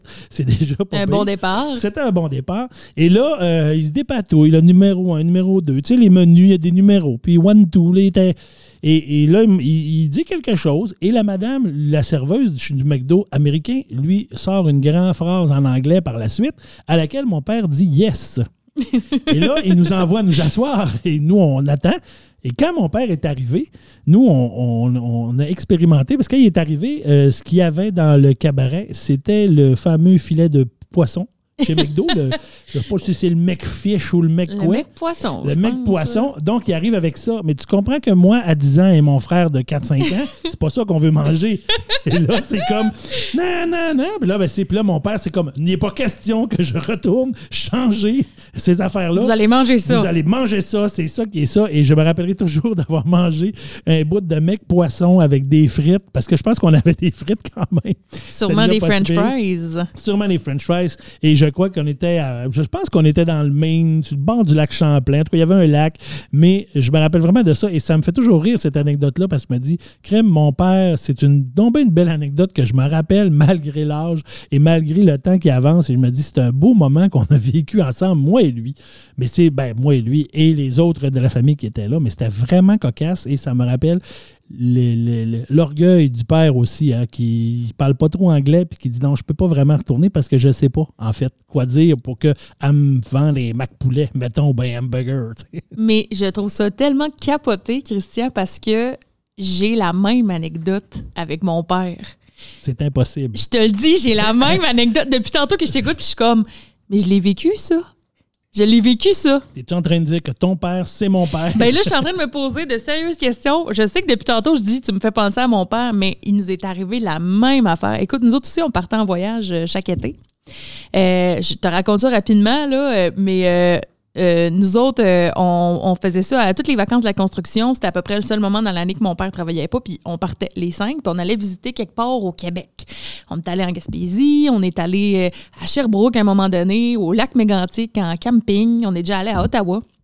Et là, euh, cet été-là, je pense qu'on était dans le coin de Montréal, puis mon père, comme le tien, dit Hey, on pourrait aller aux États-Unis. Puis là, ma mère se met à, chercher. Dans ce temps-là, c'était des petits guides, là, tu sais, on n'avait pas Internet. Puis, hey, il y a un parc d'attractions, c'est pas loin, c'est à peu près à une heure l'autre bord des lignes. On va là. Puis quand on, est, on, fait ça, on arrive là-bas, après plusieurs quand même kilomètres le parc d'attractions, il est fermé, mais depuis, on sait pas quand. tu comprends? C'est à l'abandon. C'est un genre de Val-Jalbert, mais pas touristique. mais pas de monde dedans. Là. Pas de monde. Fait que là, nous autres, on pleure. Moi, je pense que j'avais 4 ans. Là. Je pense que ma petite soeur n'était même pas née. Puis je me souviens que mon père nous a acheté des souvenirs. Il y avait comme une boutique de souvenirs. Puis moi, j'ai eu une espèce de pad de Walt Disney euh, que tu passais le petit crayon puis les couleurs apparaissaient. puis ma soeur a eu un petit sac en velours avec des genres de petites pierres, de fausses pierres précieuses dedans. Là, es-tu en train de me dire que le site touristique est fermé, mais il y, a, quand même une boutique de souvenirs? Ben, écoute, c'est flou, là. Probablement que c'était pas sur le site lui-même, là, que c'était comme dans le même coin. Mais là, on avait faim. Fait que là, on se dit, un McDo. On a fait comme vous autres. Un McDo, c'est international, ça va être bon, on va aller là. On s'assoit dehors, on attend. Mon père revient. Tout ce qu'il y a dans le plateau, c'est des sundaes puis des sandwichs à crème glacée. Puis, euh, moi, je pleure parce que j'avais faim, puis c'est pas ça que je voulais. Puis là, ma mère est comme, mais c'est quoi ça, ça n'a pas de bon sens. Puis il est comme, ah, il y a ça ici, des sandwichs à crème glacée au McDo. Oui, oui, je, comprends, mais on peut-tu manger d'autres choses? un plat principal? Puis comme ton père, il était trop fier comme pour y retourner. Puis c'est comme, non, non, c'est ça qu'on mange. On mange du dessert. des sundaes puis des sandwichs à la crème glacée. Puis on est reparti à Montréal. Notre voyage aux États-Unis était fini. Hey, mais c'est fou qu'on ait quasiment la même anecdote. C'est vraiment drôle d'avoir à peu près la même anecdote de vie avec nos pères. Qui ça pas Trop fiers pour être capable. Trop fiers, puis en même temps euh, dépourvus probablement parce que il ne sait pas comment le dire, comment retourner voir la madame et dire c'est pas une affaire au poisson que je voulais. tu sais, tu, je, le comprends. En même temps, aujourd'hui, je me dis, mais c'est tellement vrai en plus que c'est pas évident pour eux autres. Tellement quand tu parles pas anglais. Puis là, c'est ça que tu as dans ton assiette. Puis tu te dis, c'est ça que j'ai sûrement commandé. Là, c'est pas de sa faute à elle. Là, ça a déjà été assez compliqué de me commander ça. J'irais pas certain dire que c'est pas la bonne affaire. Écoute, Vanessa, ma conclusion oui. de chronique. Euh, je terminerai avec une phrase que je dis souvent avec, à mes filles, puis que je trouve que c'est vraiment important de savoir d'où l'on vient pour savoir où l'on va. Puis c'est ce qui est, à mon avis, la vraie signification des traditions. Oh, Alors, je finis là-dessus. C'est beau. Je m'ennuie tellement de ma famille. c'est pour ça qu'on parle d'eux autres. Oui, on parle tout le temps C'est pour être capable d'aller les voir bientôt, pour avoir le goût de s'ennuyer on se rappelle de toutes ces belles traditions. Mais mon Dieu, que, tu sais, moi, même si je suis toute seule, des fois, j'en fais pareil des tours de char, hein, juste pour te dire. Ben, écoute, moi, je te dirais, quand je suis arrivé ici à Dolbeau avec ma conjointe, là, euh, même, écoute, on n'avait pas d'enfants. Puis des fois, les fins de semaine étaient longues parce qu'on connaissait pas beaucoup de gens. On arrivait. Puis des fois, on faisait Hey, on va-tu voir c'est quoi Saint-Thomas d'Idyme? On partait. Let's go. Ben, j'ai fait, on a fait tous les petits villages comme ça pour, autour ici pour dire, ben, moi j'aime ça. Puis en même temps, maintenant, quand quelqu'un me parle de Saint-Stanislas ou de Notre-Dame de Lorette, ben, je le sais c'est où. Je parle souvent, mais je le sais c'est où. Je sais ça a l'air de quoi. Ben, moi, je fais ça encore des fois. Puis à chaque fois que j'éménage dans une nouvelle ville, c'est une activité que je fais parce que, tu sais, ça m'est arrivé souvent. J'ai habité à Sept-Îles, à Rimouski, à Trois-Rivières aussi, à Alma, euh, à Jonquière, là, à beau à Saint-Félicien, à Saint-Prime. J'ai souvent déménagé dans ma vie. Mais à chaque fois que je le fais, souvent, j'arrive dans une place, puis je suis toute seule, tu sais, je connais personne, puis c'est ça que je fais. Je fais, la, je fais des tours de char le soir, ben, à la fin de semaine, j'écoute de la musique, puis j'apprends à me repérer. Tu sais, ah, il y a ça là, ah, ben, il y a un Valentine ici. Hey, ça, je le retiens. ça me permet d'avoir des repères. Toujours important de savoir où sont les Valentines. Toujours. Les Valentines et les Dolorama. Bon, ben merci beaucoup pour ta belle chronique. J'allais dire deux, deux, deux, deux, euh, en tout cas, deux, euh, je sais pas. Deux institutions. Deux institutions de notre groupe alimentaire, de notre tableau alimentaire. Mon Dieu. Excusez-moi, là, je, suis perdu dans mes mots. Deux institutions qui nous permettent de survivre. Donc, de qui survivent et qui nous permettent de manger selon le guide alimentaire canadien. Ben, euh, merci encore. Puis je vais passer maintenant à ma chronique, si tu le veux bien. Oui. On va parler cette fois-là de, noms de famille. Puis ça, là, ça fait longtemps que c'est un sujet qui me tracasse. D'où viennent les noms de famille qu'on a au Québec? Donc, euh, j'ai fait une recherche là-dessus. J'y ai passé plusieurs heures parce que c'est quand même, dans le fond, la vraie réponse à ça, c'est on le sait pas tant que ça. Mais on a quand même des indices. Puis la raison principale, c'est que quand le Québec a été fondé, la Nouvelle-France et tout ça, il y avait très peu de personnes instruites qui écrivaient et qui gardaient des traces. Fait que ça a été quand même long. On, s'est beaucoup passé des affaires de, avec la parole, tu sais. Fait que de le garder à l'écrit pour s'en souvenir aujourd'hui, des centaines d'années plus tard, c'est normal qu'il nous manque un peu quelques détails. Mais comme tu dois t'en douter, la plupart des noms de famille vont nous venir de la France, euh, certains de l'Allemagne, de nos ancêtres qui arrivaient de loin. Mais il y a une autre affaire que moi, je n'avais pas vu venir, euh, que j'ai trouvé très intéressante. Fait que, euh, dans le fond, il y a beaucoup, beaucoup de noms de famille au Québec qui viennent de l'armée. Oh, de l'armée. De l'armée. euh, parce que. euh, tu m'intrigues, là. Hein, c'est c'est intriguant, hein? Parce que, en fait, si on commence par le début, en 1539 exactement, le roi de France, François Ier, euh, invente un peu, si tu veux, le, le baptistère. Donc, il exige que chaque nouveau-né ait un prénom et un nom de famille. Puis, ça va être la même chose aussi en Nouvelle-France. Donc, on va commencer à notarier les naissances. Donc, c'est à partir de là qu'on pouvait plus dire ça, c'est le numéro 1, numéro 2, numéro 3. Ouais, Fallait fallait donner un nom. Exactement. Et là, il y avait, comme je l'ai dit tantôt, peu de gens qui écrivaient, tu sais, fait que c'était beaucoup les, les curés ou les notaires là, qui, qui faisaient de, de manière officielle, donnaient le nom de famille. Et ça, c'est une raison pour laquelle on va trouver plusieurs orthographes euh, différents. Euh, tu sais, des fois, ça va être un I ou un Y, deux T ou juste un T. Tu sais, on va retrouver ça un peu partout, dépendamment des régions, des fois. Puis, des fois, avoir juste tout simplement des, des erreurs là, euh, qui ont été faites euh, à cause qu'on écrivait beaucoup au son. Et là aussi, avec ça, ben, il y avait de plus en plus de gens. hein. avec la colonisation, il y avait plein de gens qui arrivaient ici, puis il y avait beaucoup de nouvelles naissances. Puis on donnait souvent les mêmes prénoms. Pierre, Louis, Joseph, Jean. Fait que là, ça devenait mêlant, tu sais. Fait que là, on s'est dit, ouais, là, c'est vrai que ça va prendre comme une espèce de deuxième nom qu'on appelait le, patronyme ou le surnom, puis qui est devenu plus tard aussi euh, nom de famille. Et là, euh, dans le fond, c'est ça. Il y a, euh, au début des années 1600, en 1660 en fait, euh, il y avait la France qui était inquiète pour la Nouvelle-France à cause des Iroquois. Il avait peur de se faire attaquer et ils ont envoyé donc des soldats ici, le fameux régiment Carignan-Salière. Je ne sais pas si tu as déjà entendu ça. Non, c'est la première fois que j'en entends parler, celui-là. Et puis, il y avait euh, 1000 soldats dedans à la base qui sont arrivés ici pour défendre la Nouvelle-France. Et dans l'armée française, il était euh, pratique et courante de donner aux soldats des noms de guerre qui étaient en fait des surnoms. Donc, quand tu arrivais dans l'armée, euh, tu avais comme un moment de, de recrue, j'imagine, et dans ce moment-là, on te donnait un surnom, puis ça pouvait pas être le même que personne d'autre dans ta dans ta, ton régiment. Et euh, c'était pour plein de raisons. Comment ils étaient déterminés, en fait, on le sait pas vraiment. Tu sais, des fois, c'était quelque chose de simple, là, comme mettons, lui, il est grand, ça va être le grand. Lui, il est petit, ça va être petit. Lui, il vient de Champagne, ça va être Champagne. C'était ça. Il y a, il y a sûrement, une- c'est ça, une association à chaque, dans le fond. C'est sûr que les noms, ça vient de quelque part. là. Ça a été associé à quelque chose au début. Ben, dans le fond, moi, j'ai réalisé qu'on venait tous d'inside des années 1600. Tu sais, il y a comme nos ancêtres, à quelque part, ont reçu un nom pour un inside qu'on sait pas. Puis c'est resté, puis on s'appelle des fois encore de même aujourd'hui. Fait que, tu sais, des fois, c'était vraiment anecdotique. C'est pour ça qu'il y a des noms de famille que c'est exemple l'amoureux, belle humeur. Là, on peut se dire, ah, c'était du monde, tu sais, qui, était de bonne, humeur, Il probablement. y avait deux amoureux. Il y avait des peut-être, ou tu sais, lui il parlait tout le temps de sa blonde, on va l'appeler l'amoureux. Euh, le blond. Le blond, ben Blondin, Brunet, qui est un nom de famille quand même euh, Oui. commun, qui vit, ah ben lui, les cheveux bruns, ça va être Brunet. Tu sais, Brunet. on se casse pas la tête.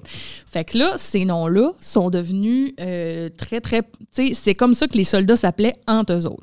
Puis là, à un moment donné, euh, la guerre euh, s'est terminée, donc la menace euh, a- avait été éclipsée. Et là, en même temps, on cherchait des gens pour peupler la Nouvelle-France. donc la France, pas bête, a proposé aux soldats de ce régiment-là, euh, Carignan-Salière, de euh, s'établir. En fait, ce qu'ils leur proposaient, c'est si vous restez, on vous offre gratuitement une terre. Vous allez devenir seigneur, vous allez avoir votre seigneurie, et vous allez devoir faire de l'agriculture, mais vous allez pouvoir peut-être trouver une épouse et, euh, votre service militaire va être terminé. Mais vous allez peupler la Nouvelle-France. Nos fondateurs, en fait. Une Exact. partie de nos fondateurs. Ben, il y a 400 soldats qui ont accepté quand même de rester sur 1000. On peut se dire que c'est quand même bien. Puis, tu sais, il faut se dire aussi qu'il y en a là-dedans qui avaient peut-être déjà des épouses, peut-être même des enfants. Euh, C'est possible. Tu sais, après 7 ans, tu, tu connais du monde. C'est sûr. Fait que là, ils s'installent sur le bord du fleuve. Mais là, entre eux autres, eux autres, là, ils se connaissent sur leur surnom de guerre. hein. Fait que, tu sais, si t'as passé sept ans, lui, elle l'appelait le grand, ou la rose, ou la tulipe, ou euh, peu importe, ben c'est dur après de changer cette habitude-là. Fait que ces noms-là se sont implantés. Puis à partir de là, ils ont donné ces, ces surnoms-là à leurs femmes, à leurs enfants, souvent même à, à- à leurs, euh, à leurs animaux, mettons, qui vendaient euh, des moutons. ben là, c'était les moutons la rose, mettons. Fait que, tu sais, ça s'est vraiment propagé de cette manière-là. C'est ce qui, ce qui nous reste aujourd'hui de, de, de- de matière à propos de ça. Ben, puis ça me fait faire des liens avec ma famille. Oui?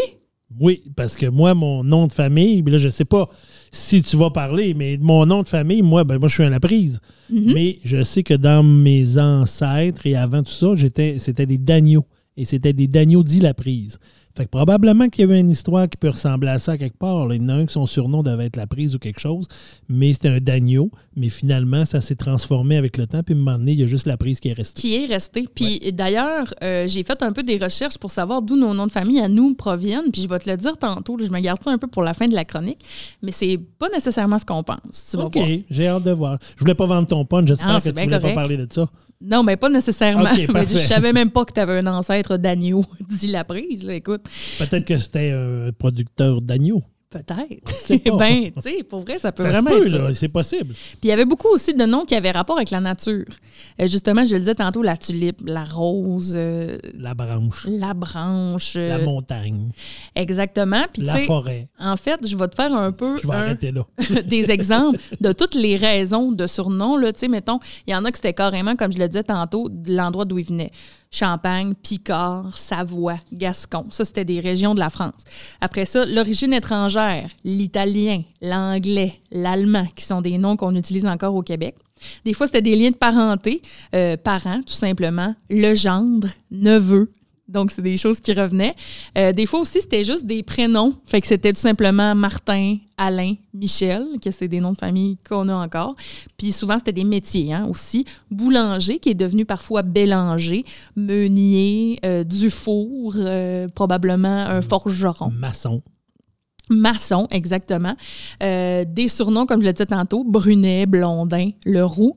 Des fois, c'était des traits de caractère, généreux, euh, le sage, l'espérance. Donc, c'était vraiment selon la personnalité de la personne. Puis là, des fois, c'était des lieux géographiques, hein, euh, la rivière, du pont, des champs. Plantes et animaux, ça, ça revenait beaucoup. La rose, pigeon, le bœuf, le lièvre, rossignol, comme le fondateur des magasins Rossi. Il était inspiré par à peu près tout, dans le fond. Ben, tu sais, on aurait dit un peu, tu sais, moi, ce que je lis de ça, c'est, bon, ben, il faudrait qu'on se trouve des surnoms pour se démêler. fait que lui, il reste proche de la rivière, peut- ben, ça va être la rivière. On peut pas tous s'appeler Tremblay, même si on en a pas mal. Oui, c'est ça. Ben, justement, on va y venir tantôt au fameux Tremblay, là, qui est le, le nom le plus porté au Québec. Quelques-uns. Et pour continuer aussi sur nos ancêtres militaires, on calcule aujourd'hui qu'on a probablement tous au moins un ancêtre qui faisait partie de la milice française parce qu'il y a eu d'autres menaces en 1685 et on a décidé d'établir officiellement la milice française ici euh, dans la Nouvelle-France. Donc, euh, on envoyait à chaque année euh, 300 environ soldats. Il y en a qui repartaient, mais il y en a beaucoup qui restaient aussi. Puis, on calcule qu'entre 1685 et 1754, c'est plus de 21, militaires, euh, 21 000 militaires français qui sont venus en Nouvelle-France. Et de ça, il y en est resté vraiment beaucoup. Fait on peut calculer qu'il y a beaucoup, beaucoup, beaucoup de noms de famille qui découlent des surnoms de guerre. C'est fou, hein? C'est fou. Puis ça veut dire que c'était ça, tu le dis, dans le fond, on a tous un ancêtre quelque part qui est de cette milice-là, le premier, ou en tout cas dans les premiers, ça doit venir un peu de ces Bien, probablement parce qu'après six ans de service, la France offrait toujours la fameuse terre là, en échange que tu restes ici.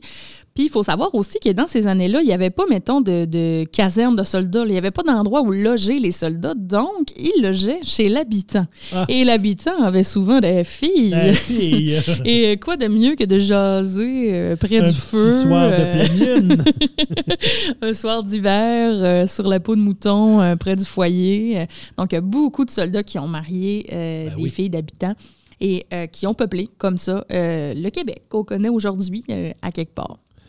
C'est intéressant tout Pas ça. pire, On hein? apprend des affaires. J'aime ça. Je trouve ça vraiment le fun.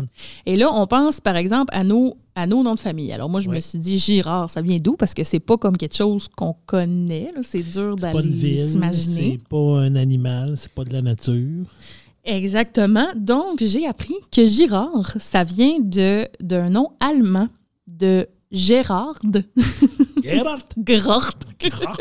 qui veut dire, en fait, gère, ça veut dire lance, et art, ça veut dire fort. Donc, lance fort, on pourrait penser, donc on lance des affaires fort. Ouais, où on est fort de la lance. Ou on est fort avec une lance. C'est pas clair, mais euh, ça vient vraiment euh, de l'allemand, ça c'est certain. Euh, la prise, bon, là, on se disait peut-être qu'il y avait un ancêtre, qu'il y avait, Électricien. Et- Ben électricien. L'électricité n'était pas inventée. ou qu'il y avait une bonne prise. tu sais, on Possiblement, sait hein, un homme fort. Ben écoute, j'ai des bonnes mains. Peut-être que ça part de là. J'ai quand même une bonne patte de main. Ben, c'est peut-être ça. Mais en fait, ce, qu'on, ce qui n'en reste aujourd'hui, la légende dit. Et c'est drôle parce que tu disais tantôt Dagneau dit la prise, puis c'était mentionné euh, sur le site de généalogie. Euh, Donc, ça vient euh, du premier porteur au Québec qui était Dagneau dit la prise. Et en fait, c'est que lui était euh, originaire d'un lieu qui s'appelait La Prise en France et qui était un endroit euh, qui évoque un pré, un terrain cultivable pris sur les marais et sur des terres caillouteuses. Ben voyons donc. Là, tu es en train de me dire qu'il y a un boulevard à Saint-Félicien de deux maisons qui s'appelle le boulevard La Prise, mais aussi une ville en France qui s'appelle La Prise? Ben, euh, je pense qu'elle n'existe plus aujourd'hui, mais c'était un lieu de l'époque euh, qui, Ah, ben, qui était Caroline. en France. Fait que c'était une question de, de lieu. Et moi, ma mère, c'est une gagnée, donc j'ai euh, du sang de gagnée en moi. Fait que je suis allée vérifier ça aussi. Puis c'est nous sûr- autres, euh, Sûrement quelqu'un qui a gagné quelque chose. ben, c'est toujours ça un peu qu'on s'est dit, tu sais, les gagnés, on est chanceux, on gagne. Hey, c'est pas ça, pas en tout. un peu comme les Laprises. C'était une localité qui s'appelait Gagne. Et Ah. les gens de Gagne, on les appelait les gagnés. Et c'est juste ça. C'est pour ça qu'il y a plein de, de gagnés aujourd'hui au Québec. euh, Des fois, c'est vraiment juste à cause de décevant un peu ce qu'on peut trouver. Hein, c'est poche, C'est hein? juste ça. Il y a aussi la rivière Gagne qui existait en France puis qui a donné son nom à plusieurs, plusieurs personnes. C'est pour ça qu'il y en a beaucoup aujourd'hui.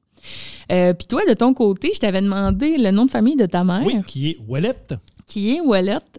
Et euh, d'ailleurs, euh, Ouellette écrit O-U-E-L-L-E-T Oui, parce qu'il y a les deux. parce qu'il y a des- les deux et on dit que c'est plus courant de trouver la forme féminine de Ouellette, donc avec les deux T et le E. Euh, et ça vient du vieux français œil, écrit O-E-I-L-L-E, qui veut dire brebis. Ben voyons donc, un dagneau puis une brebis. Un dagneau, puis une brebis, je veux dire, on se surprend pas que tu sois frisé, là. Ben voyons donc. C'est vrai, je suis frisé. J'aime l'odeur du purin. Mon Dieu, Ben- tout s'explique. Écoute, là, clairement, fais-moi un baie, là. Ben, tu te rends compte, c'est fou, hein? c'est vraiment facile. Ben, tu vois, moi, je t'avais dit, quand tu- parce que tu m'avais demandé c'est quoi le nom de, de famille de ta mère. Fait que moi, j'avais dit, mais il me semble que les Ouellettes, avait, j'avais entendu une histoire que ça venait de la rivière Well. Je sais pas trop c'est où la rivière Well, mais il y a une rivière. La rivière Well, c'est pas dans le coin de la rivière du Louvre et J'ai Mouski, aucune idée. du Ça se fleuve? peut, ça se peut. Je pense Mais que oui. c'est peut-être une légende que je me suis mis dans ma tête tout seul aussi. Ça, ça se Mais peut. c'est peut-être vrai aussi, là, mais les premiers, mettons, Ouellette, c'était à cause de la brebis. Ben, de Bin. Je suis content de savoir ça. Et là, peut-être qu'on se demande euh, le nom de famille le plus populaire au Québec, les Tremblay, qui représentent 1,76% de la population. Euh, en passant, c'est pas tant que ça, parce qu'il y a des pays comme en Danemark ou en Chine où il y a des noms de famille qui représentent des fois 15-20% de la population. Fait qu'on a vraiment des noms de famille très, très variés au Québec, même si on a l'impression des fois de voir souvent les mêmes. Donc, euh, les tremblés, oui, ça vient tout simplement de là où pousse le peuplier tremble. Donc, ça vient de l'arbre, le tremble. tremble. Ça n'a rien, à- ça a rien à voir avec la terre qui tremble. Mais il y a, euh, ben là, je ne sais pas si tu allais en parler, mais il y a quand même euh, énormément de. Je ne sais plus combien il y en a là, au niveau des tremblés, mais ils ont, chacun, euh, chaque famille a sa spécificité. Moi, j'ai un beau-frère qui c'est un tremblé, mais lui, c'est un tremblé bichon parce qu'il y a des tremblés bichons, il y a des tremblés maltais, il y a des tremblés. Fait qu'eux autres aussi, pour différencier les tremblés, il y a dans la famille ou dans la lignée, parce que ce ne sont pas tous, tu sais, c'est pas tous dans la même famille. Il y a beaucoup de tremblés, mais c'est pas tous des, des tremblés de la même souche. Mais il y a souvent un autre nom qui vient avec tremblé. Je me rappelle pas combien il y en a. Il y en a quand même plusieurs pour distinguer des familles euh, à ce niveau-là. Mais tu sais, moi, je me, je sais ça. Moi, j'ai un tremblé bichon, un beau-frère à moi dans ma famille. Intéressant. Et tu vois, moi, mon père m'a souvent dit euh, que nous, on était les dits barbe sale. Oh! Donc, on ne se nettoyait point la barbe. Et Donc, probablement que c'était un surnom. Un, ancêtre venu. Qui un moment donné, c'est pas la, qui s'est pas un moment donné euh, peigné à barbe, puis gars, c'est ça, je te dis, on vient tous de des insides de v'là 400 ans, puis on le sait pas. Euh, puis euh, en terminant, euh, les Girards se classent 18e au Québec au niveau de, de- du nombre de personnes qui ont ce patronyme-là. Et sais-tu, les Laprise, vous êtes combien? Combien on est en tout? On est sur quel rang? Non, pas vous êtes combien, mais Sur dans quel quel rang rang? vous êtes? Ouais. Ah, écoute, je dirais qu'on doit être loin parce qu'il ne doit pas en avoir tant que ça. Là. C'est pas un nom très prisé, non? Euh, la prise? Moi, j'avais le top 1000, mettons. Fait que tu Top peux dire un 1000? chiffre entre 1 et OK, 1000. euh, je vais dire, euh, on doit être le 600e. 594e. Oh, mais je suis donc bien proche. T'étais vraiment proche. C'est hot. Puis si on se fait rapidement le top 5, là, euh, ben, premier Tremblay, deuxième Gagnon, troisième Roi, quatrième Côté et cinquième Bouchard. Ah, tu vois, je pensais qu'il y aurait eu des cimards là-dedans, mais Bouchard, c'est Ben, dans la région peut-être, mais Ouais, là, dans vrai, tout le région, il y en a Québec. plus euh, un peu. Alors voilà, c'est ce qui conclut Hey, c'est l'histoire vraiment intéressant. Moi, j'aime ça au bout. Ça m'apprend. euh, écoute, moi, j'ai, c'est ça. J'ai des brebis. Tu vas, dire- tu vas appeler ta mère demain hein, pour lui dire Maman, ça a l'air qu'on vient d'une brebis. Maman! Tellement que je vais dire ça. faire, Qu'est-ce que tu me dis là? On vient d'une brebis. Je suis né d'une brebis, maman. Et ma mère, qui a, en tout cas, c'est une autre histoire, mais elle, elle a été longtemps euh, dans, dans le mouvement des brebis de Jésus et elle adore les brebis. Je vais pouvoir dire que ça vient C'est pas pour probablement rien. de là. Oh mon Dieu, c'est super intéressant, Vanessa. J'adore ça. Tu m'apprends des affaires, puis Bon. moi, apprendre des choses, c'est le fun. J'espère que les gens vont apprendre des choses aussi. Euh, vraiment, vraiment intéressant.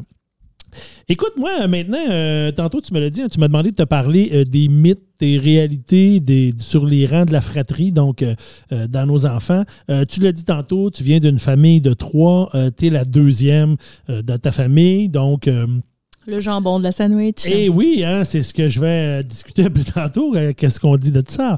Euh, écoute, il y a une croyance populaire qui dit que euh, l'aîné de- des familles serait le plus intelligent. Le deuxième serait Ouais. le plus. euh, là, on parle, on, on se concentre sur les familles de trois parce que tout était souvent expliqué en termes de trois. Là. Quand on est quatre comme dans la mienne, ben, en tout cas, j'imagine que les deux du milieu peuvent compter pour euh, le deuxième. Et euh, le deuxième enfant d'une famille, c'est souvent, dans la croyance populaire, le rebelle. Ah oui. Ça, je pense que oui. Vanessa, là, je te Ah connais oui. quand même. Ah là, j'entends mes sœurs faire oui, tellement. Ben oui, c'est sûr, là. Le petit mouton noir de la famille. euh, Ouais. Et le bébé, le plus jeune, ben, c'est souvent le chouchou. Ah, pff, oui, oui, oui, Facile. oui, oui, oui. Quoique ma grande sœur était si chouchou quand même. Ben Mais moi- je pense que s'il était là, il dirait que c'est moi le chouchou. Fait. Ben moi, je t'avoue que je, suis le chouchou de ma mère chez nous, c'est connu, je suis troisième. Mais tu sais, moi, ma mère, entre moi et mon frère plus jeune, elle a perdu un enfant, donc il y a quand même six ans de différence. Donc j'ai pro- j'ai j'ai eu, euh, j'ai eu la chance d'être chouchou pendant euh, six ans, puis euh, je pense que c'est resté. Alors, Oh, euh, le frère petit chouchou craquant. Le petit chouchou craquant, mais maintenant j'ai perdu un peu ce rôle-là depuis que mon frère est un peu plus connu, mon frère le bébé. Donc, on euh, sait bien, là, on, le sait bien salue, Phil. qu'il passe à euh, la TV. on sait bien. euh, Il y a là, toute l'attention. J'ai perdu ma place. ben non, je l'ai pas perdu. Mais est-ce que Euh, vous entendiez bien quand vous étiez jeune, vu que vous aviez une grande différence? Euh, écoute, euh, on s'entendait bien, mais on chicanait tout le temps. Ah, ben, Je veux normal. dire, euh, c'est ça. Puis écoute, je, je dirais que l'une des anecdotes qu'on se rappelle souvent, c'est qu'à un moment donné, je ne sais plus, euh, ah, écoute, on chamaillait dans le sous-sol. Mon père était tanné. Le classique, mon père qui fait sur le plancher, puis qui vous allez-tu arrêter, vous allez-tu arrêter, puis etc. Puis on venait d'arrêter. Mon frère avait peut-être. euh, Philippe avait à peu près, peut-être 5-6 ans, là, 7 ans peut-être. Fait que moi, j'en avais 6 de plus, euh, 10, 11, 12, je sais pas trop. Et puis, on venait d'arrêter de chicaner, on s'était calmé. Puis, moi, j'étais sur le divan, lui était comme à genoux. Puis, à un moment donné, ça a sonné à la porte de chez nous. Puis, moi, je me suis levé comme une, balle pour aller voir c'était qui. Et en me levant, lui, il était comme à genoux le- sur le bout du pied, si tu veux, et je lui ai pilé sur la cheville. Et, je, et je lui ai fait une entorse au troisième degré. Oh boy! Mais ça a toujours passé sur mon dos que c'était de ma faute. Même si je me défendais, elle disait Oui, mais on venait d'arrêter de chicaner, Oh là. C'est juste parce que ça sonnait à la porte. Hey, là, il est même pas là, fait que tu peux dire ce que tu veux, rétablir la vérité Eh une oui. fois pour Je toutes. l'ai rétabli il y a- il y a pas dans un- une histoire de famille il n'y a pas longtemps, mais là, je suis content de le dire en ondes. Ils vont pouvoir arrêter de me dire que c'est de ma faute. mais euh, bref, euh, euh, j'ai regardé un peu les études qu'il y avait là-dessus parce que, étonnamment, ben pas étonnamment, mais il y a des études un peu sur tout. Et Ben il y a effectivement des études sur euh, la, le rang dans la fratrie. Donc, effectivement, il y a des études qui tendent à démontrer que la première aff- affirmation que l'aîné est le plus intelligent, ben, ça serait véridique. Là, si on croit le, le journal of Humor Resources de 2016, ça serait vrai. Ça se peut. Toi, ta soeur que je connais, c'est-tu la plus vieille ou c'est l'autre? Celle que tu connais, ouais, c'est la plus vieille, ma Celle soeur que je connais, Marie-Ève. parce que j'en Ouais. connais une, Marie-Ève, c'est la plus vieille. OK. Donc, selon euh, 2016, ce serait ça. Et qu'elle doit être contente. Elle doit être contente, là. On la voit, hein? Ah, je l'entends sourire. Ah, je suis plus intelligente. Et euh, ça serait expliqué fa- fondamentalement par le comportement des parents. ouais. Parce que, euh, veux, veux pas, puis écoute, je, je suis parent, puis je suis d'accord un peu avec ça. Le que ta plus premier vieille, c'est la plus intelligente? Non. Ah, ah, ah. C'est pas ça que je dis. Je dis que le- les mots suivants, je dis pas que ma plus vieille n'est pas la plus intelligente, sont tous très intelligentes, mes Mhm. enfants. Bien, bien, bien, bien rattrapé. Mais euh, ce que je veux dire, c'est que le comportement des parents. Parce que euh, avec le premier enfant, on a tendance à vouloir vraiment correctement stimuler notre enfant. Fait que Mm. c'est sûr que euh, on fait des jeux, euh, on veut vraiment, on regarde les livres, ah, il faut faire ça, ah, il faut faire ça, ah, il faut faire ci. Alors, on a beaucoup d'interactions avec notre premier, beaucoup plus d'investissement. Juste lui à s'occuper, tu sais. on a juste lui à s'occuper. Quand il arrive un deuxième enfant ou plus, ben là, c'est là que ça diminue un peu ce côté-là. Les parents accordent aussi euh, autant d'amour, tu sais, faut, faut pas, se leurrer, il y a autant d'amour et d'attention à chacun de leurs enfants, mais les premiers-nés, ben, veut, veut pas, ils ont plus de stimulation mentale euh, parce que quand les autres arrivent, ben, c'est ça. Il y a plus d'enfants, il y a plus de tâches. Là, il faut s'occuper de deux, il faut s'occuper de trois. Euh, la vie avance, fait que là, ça fait qu'à un moment donné, on a moins le temps de faire tous les petits jeux avec les enfants comme on faisait au premier. D'ailleurs, je sais pas si c'est comme ça chez vous aussi, là. mais moi, ma petite sœur, il n'y a presque pas de photos d'elle. Ben, c'est ça que j'allais parler à dire. J'ai dit ça, on le voit dans les albums photos et c'est vraiment comme ça. Ouais. Moi, je me rappelle à quel point on a tout pris en photo chez de la plus vieille. Son Mm. premier caca à la maison, on l'a posé dans sa couche. Là. Fait que, tu sais, je veux dire, on est allé, on va jusque-là quand on est un premier parent, on capote, on, cute. est tout, on veut tout, on est inquiet de tout. Dès qu'elle elle craque un peu de travers, le nez qui coule, les affaires, oh mon Dieu, euh, combien de fois qu'on s'est ramassé à l'urgence? Ben, pas, pas temps souvent, mais c'est arrivé, à un moment donné, tu te ramasses à l'urgence, et là, je sais pas ce qu'elle a, je sais pas ce qu'elle a, mais finalement, elle a rien. Ou finalement, c'est juste ça. Puis, ah, OK, ben c'est sûr qu'on n'est pas allé avec la deuxième, là, à l'urgence, pour le même non, problème plus d'expérience. parce qu'on avait plus de- d'expérience. Donc, même les chercheurs, les chercheurs ont remarqué que les parents avaient moins tendance à lire des histoires puis faire des exercices de stimulation, là, comme euh, réciter l'alphabet ou faire des jeux d'éveil avec les, autres, les enfants subséquents au premier. Donc, hein, on, on le voit un peu là, dans nos familles, on regarde ça et on dit Ouais, ça a du sens, ça a du sens. Puis moi, avec mes enfants, ben, je peux pas dire que- qu'on n'a pas beaucoup stimulé les deux plus jeunes, mais par contre, c'est comme je te disais, c'est ça qu'on dit tantôt, hein, c'est sûr qu'il y a beaucoup plus de photos de la première dans son album que les autres aussi. Ouais, ouais, ouais, ouais. Nous autres, chez nous aussi. Mais ça, ce qui est intéressant, c'est que ça révèle que ça n'a quand même pas tant d'incidence sur le tempérament ou la personnalité des enfants, à part sur l'aîné qui, des fois, va avoir tendance à avoir un petit peu plus confiance en lui parce que, à cause de tout ça. Mais ça a un véritable effet sur les capacités à réfléchir parce que les enfants qui sont nés plus tard, il y aurait moins des bons résultats au niveau cognitif. Donc, on pense que effectivement, le fait d'avoir un petit peu moins de stimulation, ça fait qu'ils ont des moins bons résultats. Euh, et puis c'est important de retenir que la façon dont on s'investit avec nos enfants, c'est très important, mais surtout dans les premières années de vie, peu importe lequel enfant. Donc, c'est quand même un peu vrai que le premier est peut-être un peu plus intelligent. Donc, ça, c'est dans les mythes. et- On va leur laisser On va ça, dire là. que c'est ça. Donc, C'est qui euh, ton frère le plus vieux? André. Ben, est-ce que tu es d'accord? Est-ce que tu penses qu'André est le plus intelligent de vous? Là, tu me mets dans une position. délicate, étant donné que le plus intelligent, c'est moi et je suis le troisième. oh, on sait bien, on sait bien. Non, ben écoute, euh, j'ai à ce niveau-là, je sais pas. Euh, oui, écoute, on, ben, on est, on est tous on est tout allés à l'école beaucoup, fait que tu veut, veut pas, on, a eu beaucoup de stimulation. Fait que dans, mon, dans ma famille, c'est, je pense que oui et non. Là, je pense qu'on se, on se vaut, on se vaut sur euh, ce niveau-là. Bien répondu. Le deuxième enfant, là, tu essaies de me mettre en boîte. le deuxième enfant, euh, ben, tu l'as dit tantôt, hein, c'est communément appelé le jambon. Et ça fait référence à la sandwich. Donc, euh, le jambon qui est pris entre l'aîné et le benjamin, qui sont les deux tranches. Oh, moi, ça me choquait quand j'étais jeune, quand mon père disait ça. Hein, le jambon de la sandwich? Bon petit jambon. Oh, ça me choquait.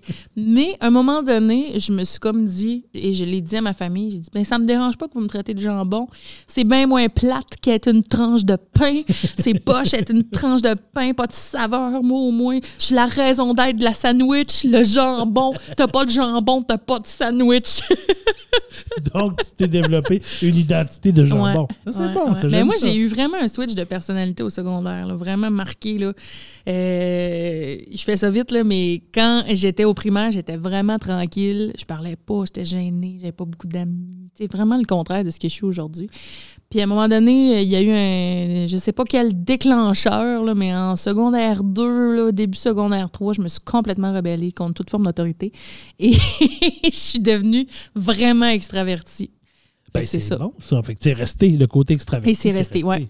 C'est excellent. Mais tu sais, le deuxième enfant, ben, c'est souvent euh, celui qui ramasse le vieux linge de l'aîné. Ouais, ouais, ouais. Hein, on s'en sort pas tant que ça. Non, moi, mes parents nous habillaient vraiment beaucoup et bien. Ça, je dois le dire. Sur toutes les photos que je vois, je fais Mon Dieu, mec, tu nous habillais bien. On n'a jamais le même kit. Mais moi, j'avoue que chez nous, oui, euh, la deuxième a porté quand même certains vêtements de la première. Euh, c'est celle aussi qui, que souvent, que les, devant qui l'enfant, les parents sont un peu moins palmés. Hein, on l'a dit tantôt. Nous, on s'était bien énervé avec le premier caca à maison qu'on a posé, mais on s'entend que le premier caca de la deuxième à maison, on l'a mis aux poubelles, ça n'a pas dérangé. Oui, mais ça, c'est peut-être mon besoin de prouver quelque chose dans ma vie. C'est un peu le syndrome du deuxième enfant, je pense. de ça se peut. Prouver à mes parents que euh, moi aussi, je suis capable. Moi aussi, je suis bonne. Euh, tu sais, checker ce que je fais. là. puis on l'a dit tantôt, ben, c'est celui qui a souvent moins de photos que le premier dans son album photo. Ou sinon, qu'à chaque fois qu'il y a une photo de lui, ben, il y a toujours un autre enfant qui fait un photobomb en arrière ou qui passe en arrière ou qui était avec l'autre. Fait que tu as rarement des photos. Mais moi, j'étais tellement un beau bébé. Écoute, ben, il y a plein de photos de moi. Tu es encore un beau bébé Oh, Arrête-moi ça! tu me gênes. Arrête, t'es pas gêné, t'aimes ça. euh, donc, euh, est-ce que tu est-ce que tu vois des avantages par contre à avoir été le jambon dans ta famille? Oui, parce que je pense, là, je l'avoue enfin, là, mes soeurs vont être contentes, mais je pense que mes parents ont quand même été plus lousses avec moi sur certaines affaires. C'est bon, ça, parce que le premier enfant, c'est celui qui tape la trail. Donc, effectivement, quand le deuxième arrive, souvent, c'est plus permissif un peu qu'on parle de l'heure du coucher, qu'on parle quand on est plus vieux des sorties, de la consommation d'alcool et tout ça. Les parents ont un petit lousse de plus avec la deuxième et les troisièmes et les subséquents que mm. le premier. Où là, c'est différent. Puis le deuxième, davantage, c'est que ce n'est pas un produit d'essai-erreur. Parce que quand tu as le premier, tu ne sais pas comment être parent. Fait que tu fais des erreurs. Mais habituellement, tu ne les fais mm-hmm. pas au deuxième. Fait que tu sais, tu as la chance d'avoir plus. C'est vrai, plus d'expérience. Les, les, techniques d'éducation sont plus peaufinées au deuxième. Fait que tu sais, des fois, c'est plus strict, mais hein, on ne met pas de gin dans le biberon pour dormir. C'est important, ça. les choses dangereuses, comme les médicaments qui traînent à portée de main, ça ne va pas là. Donc, on a, on a appris, on a fait le premier, a fait la trail. Ben, puis être le deuxième, c'est aussi avoir une idole. Parce que veut, veut pas, sûrement que ta soeur la plus vieille a été à un moment donné ton idole. Ben, je sais pas. Ouais, sûrement. Mais c'est parce que moi puis ma soeur, là, là aujourd'hui, tu nous connais toutes les deux, puis tu le sais qu'on est full proche, puis on est full amis. C'est une de mes meilleures amies, mais on s'est très longtemps chicané, mais comme vraiment chicané. On s'entendait pas bien pour mille raisons, pour toutes nos différences aussi, parce qu'on est vraiment deux personnes quasiment opposées. on est vraiment différents. tellement physiquement. Ben, physiquement, pas de vous le dire comment vous ressemblez. C'est vrai que tu me le dis tout le temps, mais c'est vrai qu'en vieillissant, on le remarque aussi. Mais quand j'étais, mettons, plus quand on était au secondaire, parce que tu sais, on a quatre ans de différence, puis j'ai quatre ans de différence aussi avec ma plus petite sœur. Puis avec ma grande sœur, il y avait un clash. Écoute, on s'entendait pas. On chicanait pour tout puis pour rien, puis on se ressemblait pas, pas en tout. Puis en vieillissant, à un moment donné, ces choses-là se sont réglées. Elle a eu même des enfants. Tu sais, à un moment donné, je suis déménagée loin. Puis là, quand je suis revenue, on dirait qu'il y a comme eu un effet de qu'on est plus proche maintenant, puis on se ressemble beaucoup plus maintenant. Fait que, tu sais, c'était-tu mon idole? Mais probablement quand j'avais, mettons, 5 ans, oui. Ben oui, là, probablement. C'est un peu ça, je pense qu'ils veulent dire. Quand tu es plus jeune, c'est comme ta grande sœur, ton grand frère, et c'est comme un super-héros. C'est c'est comme. Puis souvent, ben là, toi, comme euh, tu es, du même sexe, ben là, peut-être que tu tripais sur ses amis de garçons quand ils venaient aussi, là, les amis garçons. En tout cas, ils en parlent. là. Ça arrive des fois, là, où les amis garçons, les amis de filles, là, quand tu es plus jeune, oh mon Dieu, ils sont tellement hot, ils sont plus vieux, ils sont cute, ils sont Ouais, nice. Peut-être. Mais je me souviens pas beaucoup des amis à ma soeur. Je pense que ma soeur était vraiment tranquille. Euh, tu sais, elle avait ses amis filles, oui, mais je pense qu'elle les amenait pas souvent chez nous. Elle, elle allait plus chez eux. Ah ben c'est bon. C'est Probablement drôle, hein? qu'elle voulait pas qu'ils soient en contact avec sa petite sœur. Ben, parce que c'est que. Parce que écoute, c'est clair que quand tu es plus vieux, tu veux pas que ta petite soeur, ton petit frère soit dans tes pattes. Quand Ah tu non, veux, quand tes amis sont ouais, là. quand il venait ses amis, là, c'était sort de ma chambre, en maudit. Et eh bien, être le médian, là, dans le fond, l'enfant du milieu, ben, il y a quand même eu beaucoup d'études qui se sont faites là-dessus au niveau euh, professionnel. Qu'est-ce qui, ce qui se dit au niveau professionnel, c'est que souvent les enfants du milieu sont euh, débrouillards, sont indépendants et diplomates. Pas le choix, hein, parce que quand tu arrives le deuxième, souvent, il a fallu que tu fasses tes traces un petit peu. La place du milieu, ça les a appris à être conciliants et ouverts au compromis. mais ça nous ressemble beaucoup, je Ben trouve. oui, c'est sûr. Puis ça, ça accorde une grande place à la justice, les deuxièmes, parce que Eh ça oui. l'a appris à la dure. Donc souvent, par rapport aux premiers, ils sont vraiment plus euh, euh, marqués sur la justice. Oh mon Dieu, tellement. Là, moi, mon père me disait pensait que je serais avocate parce que j'étais tout le temps. C'était tout. Fallait, fallait que tout soit juste tout le temps. Puis c'est sûr, parce que tout était pour le premier avant. Puis le whoop, quand l'autre arrive, tu dis non, non, non, j'existe aussi. Moi, je dois avoir des choses. Mais il fallait que ce soit juste aussi pour ma petite sœur. J'étais comme. Oui, oui, ben il fallait que ce soit juste pour tout le monde. C'est pareil pour tout le monde. Euh, l'enfant rebelle, là, quand on dit l'enfant rebelle, ben, c'est un aspect de la personnalité qui ferait que les le- des deuxièmes, des agents de changement, voyons, j'ai de la misère à dire. Donc, au niveau de leur personnalité, les deuxièmes enfants rebelles, c'est souvent des agents de changement dans notre société, qu'on dirait. Euh, puis, au niveau des rumeurs historiques, là, les enfants du milieu, ce seraient ceux qui se sont battus plus pour l'égalité, la liberté d'expression et l'abolition de l'esclavage dans l'histoire Ah. au niveau de la justice. Je te parle un peu des derniers. Si on prend une famille de trois. Donc, le petit dernier qu'on appelle souvent le chouchou, ben ça, c'est celui-là qui a plus de permission, Oui. qui a plus de lousse. Puis ça, c'est souvent l'enfant que les parents font bof, il va se lever tout seul, celui-là. Parce qu'il s'élève beaucoup avec les deux, les deux premiers. Puis euh, on parle pas, tantôt on parlait des, au début de nos, nos grandes familles, de nos grands-mères. Ben, J'imagine bien qu'à 12 enfants, le dernier, il a dû s'élever pas mal tout seul dans ma famille parce que là, c'est les autres, c'est les frères Ben et sœurs qui l'élèvent dans ce temps-là. Mais comment on l'a gardée, là, ma petite sœur, là, on la gardait, là, Ben oui. puis comment qu'elle a été gâtée de mes parents, mais de nous autres aussi, là, Ben oui, puis moi, je me suis fait tellement garder par mon frère le plus vieux parce que, bon, je suis le troisième, mais écoute, mon frère le plus vieux, il gardait beaucoup chez nous hein, quand on était plus jeune. Mais il y a quand même des études qui, se penchent quand même sur le petit dernier de famille au niveau professionnel et au niveau de la personnalité. Donc, souvent, on dit qu'au niveau professionnel, les derniers de famille, c'est plus des artistes que des PDG. Puis ça, c'est une étude de Career Builder. Donc, les aînés des familles ont plus de fonctions de manager, puis les derniers sont plus prompts à prendre des risques. Donc, on va faire des, des, des emplois comme architecte, écrivain ou acteur. Et ça, ben, je ne veux pas chez nous, je peux dire C'est pas mal ça. Ça fit parce que le côté artistique, euh, il est plus fort vers le bas, tu sais, euh, un peu plus. On a tous un côté artistique, mais effectivement, bon, mon frère, il en fait une carrière, donc euh, on sait que lui, c'est un petit peu plus ça. Euh, les plus jeunes sont souvent plus drôles, plus détendus que les plus vieux. Ça aussi, dans ma famille, moi, je te dirais, ben, ouais, ça se peut. Ben, toi, t'as comme. Moi, t'as Ben un exemple. ça fitait. C'est un, bon exemple. c'est un bon exemple. Mais moi, je suis pas tellement d'accord là-dessus. Tu vois, ma petite sœur, je la trouve bien stressée. euh, Puis, euh, je dis pas qu'elle est pas drôle. Elle est drôle, mais tu sais. Mais en fait, moi, je suis la seule personne artistique de ma famille. Ni mon père, ni maman, ni mes sœurs ont un- le côté artistique si développé que ça. Là, oui, ils vont être créatifs sur certaines choses. Comme ma grande sœur, par exemple, fait de la couture. Puis elle crée des, des vêtements, puis tout ça. Ça, c'est cool. Mais moi, j'ai eu jeune la musique. J'ai joué du piano euh, toute mon primaire. euh, chanter aussi, j'ai toujours aimé ça. J'ai eu des cours de guitare, des cours de dessin, des cours de peinture. J'ai tout fait ces affaires-là, mais mes sœurs, non. Ben, tu sais, puis moi, dans ma famille, je te disais tantôt, euh, moi, nous autres, le côté artistique, on l'a un peu tout parce qu'on a tout touché à la musique, le chant, euh, à différents niveaux, à différentes expériences, mais on l'a tout fait un peu de ça.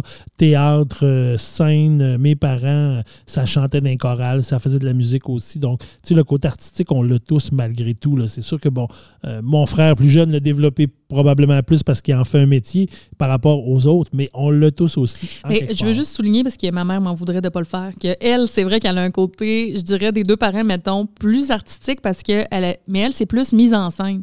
elle a organisé beaucoup de spectacles quand elle était jeune adulte, là, elle, elle organisait des shows. C'est pas elle qui allait chanter, mettons, mais elle animait souvent, puis ce genre d'affaires-là. Ah, c'est bon ça.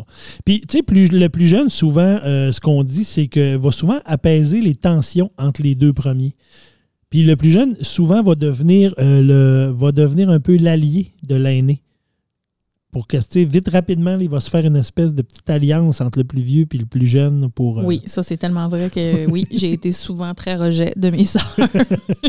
Parce que le petit dernier, tu sais, hein, c'est, le bébé, puis tout ça, mais il y a souvent une petite alliance. Puis dans ma famille, je dirais, dans mes enfants, à moi, là, les trois, je peux dire que oui, là, ça a été... Là, maintenant, ils ont une très belle complicité, les trois, puis mm-hmm. mes deux dernières ont une super belle complicité, mais c'était, ça n'a pas été gagné tout le temps, là. Plus mm-hmm. à l'adolescence, quand ils étaient plus jeunes un peu, là, euh, c'était plus difficile un peu de ce côté-là.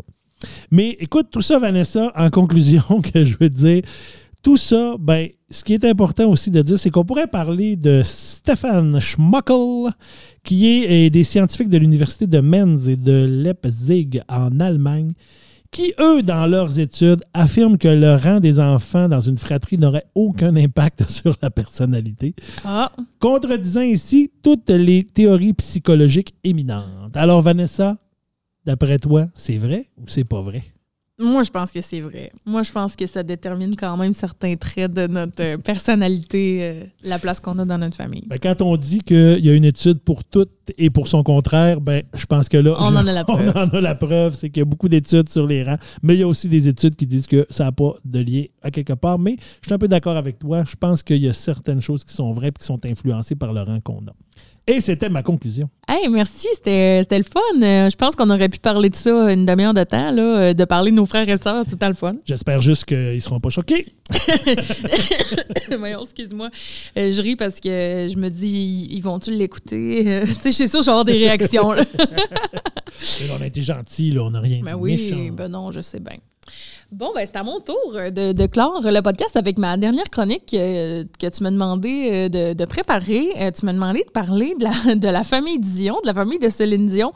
Et je te dirais que au fil de mes recherches, l'angle que j'ai décidé de prendre, c'est de te parler surtout de Maman Dion.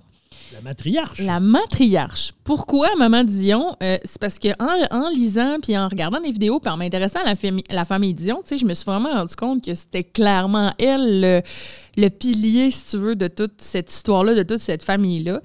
Puis aussi, il y avait un côté un peu euh, féministe en moi, probablement, qui se disait Crème, c'est rare que c'est une femme qui est comme à la tête vraiment d'une famille puis d'une histoire. Puis on parle souvent de grandes familles en parlant des hommes.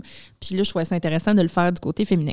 Puis c'est vrai que dans la, dans la famille Dion, euh, le père, Adémar, mm on le voyait, mais il était jamais en avant, il était jamais en avant-plan, il était jamais. C'est Maman Dion qui était là puis qui prenait le lead.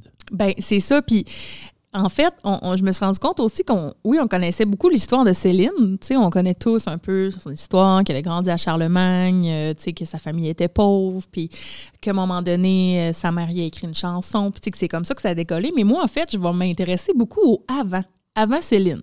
Qu'est-ce qui s'est passé pour les, pour les Dion, puis pour Thérèse Dion en particulier?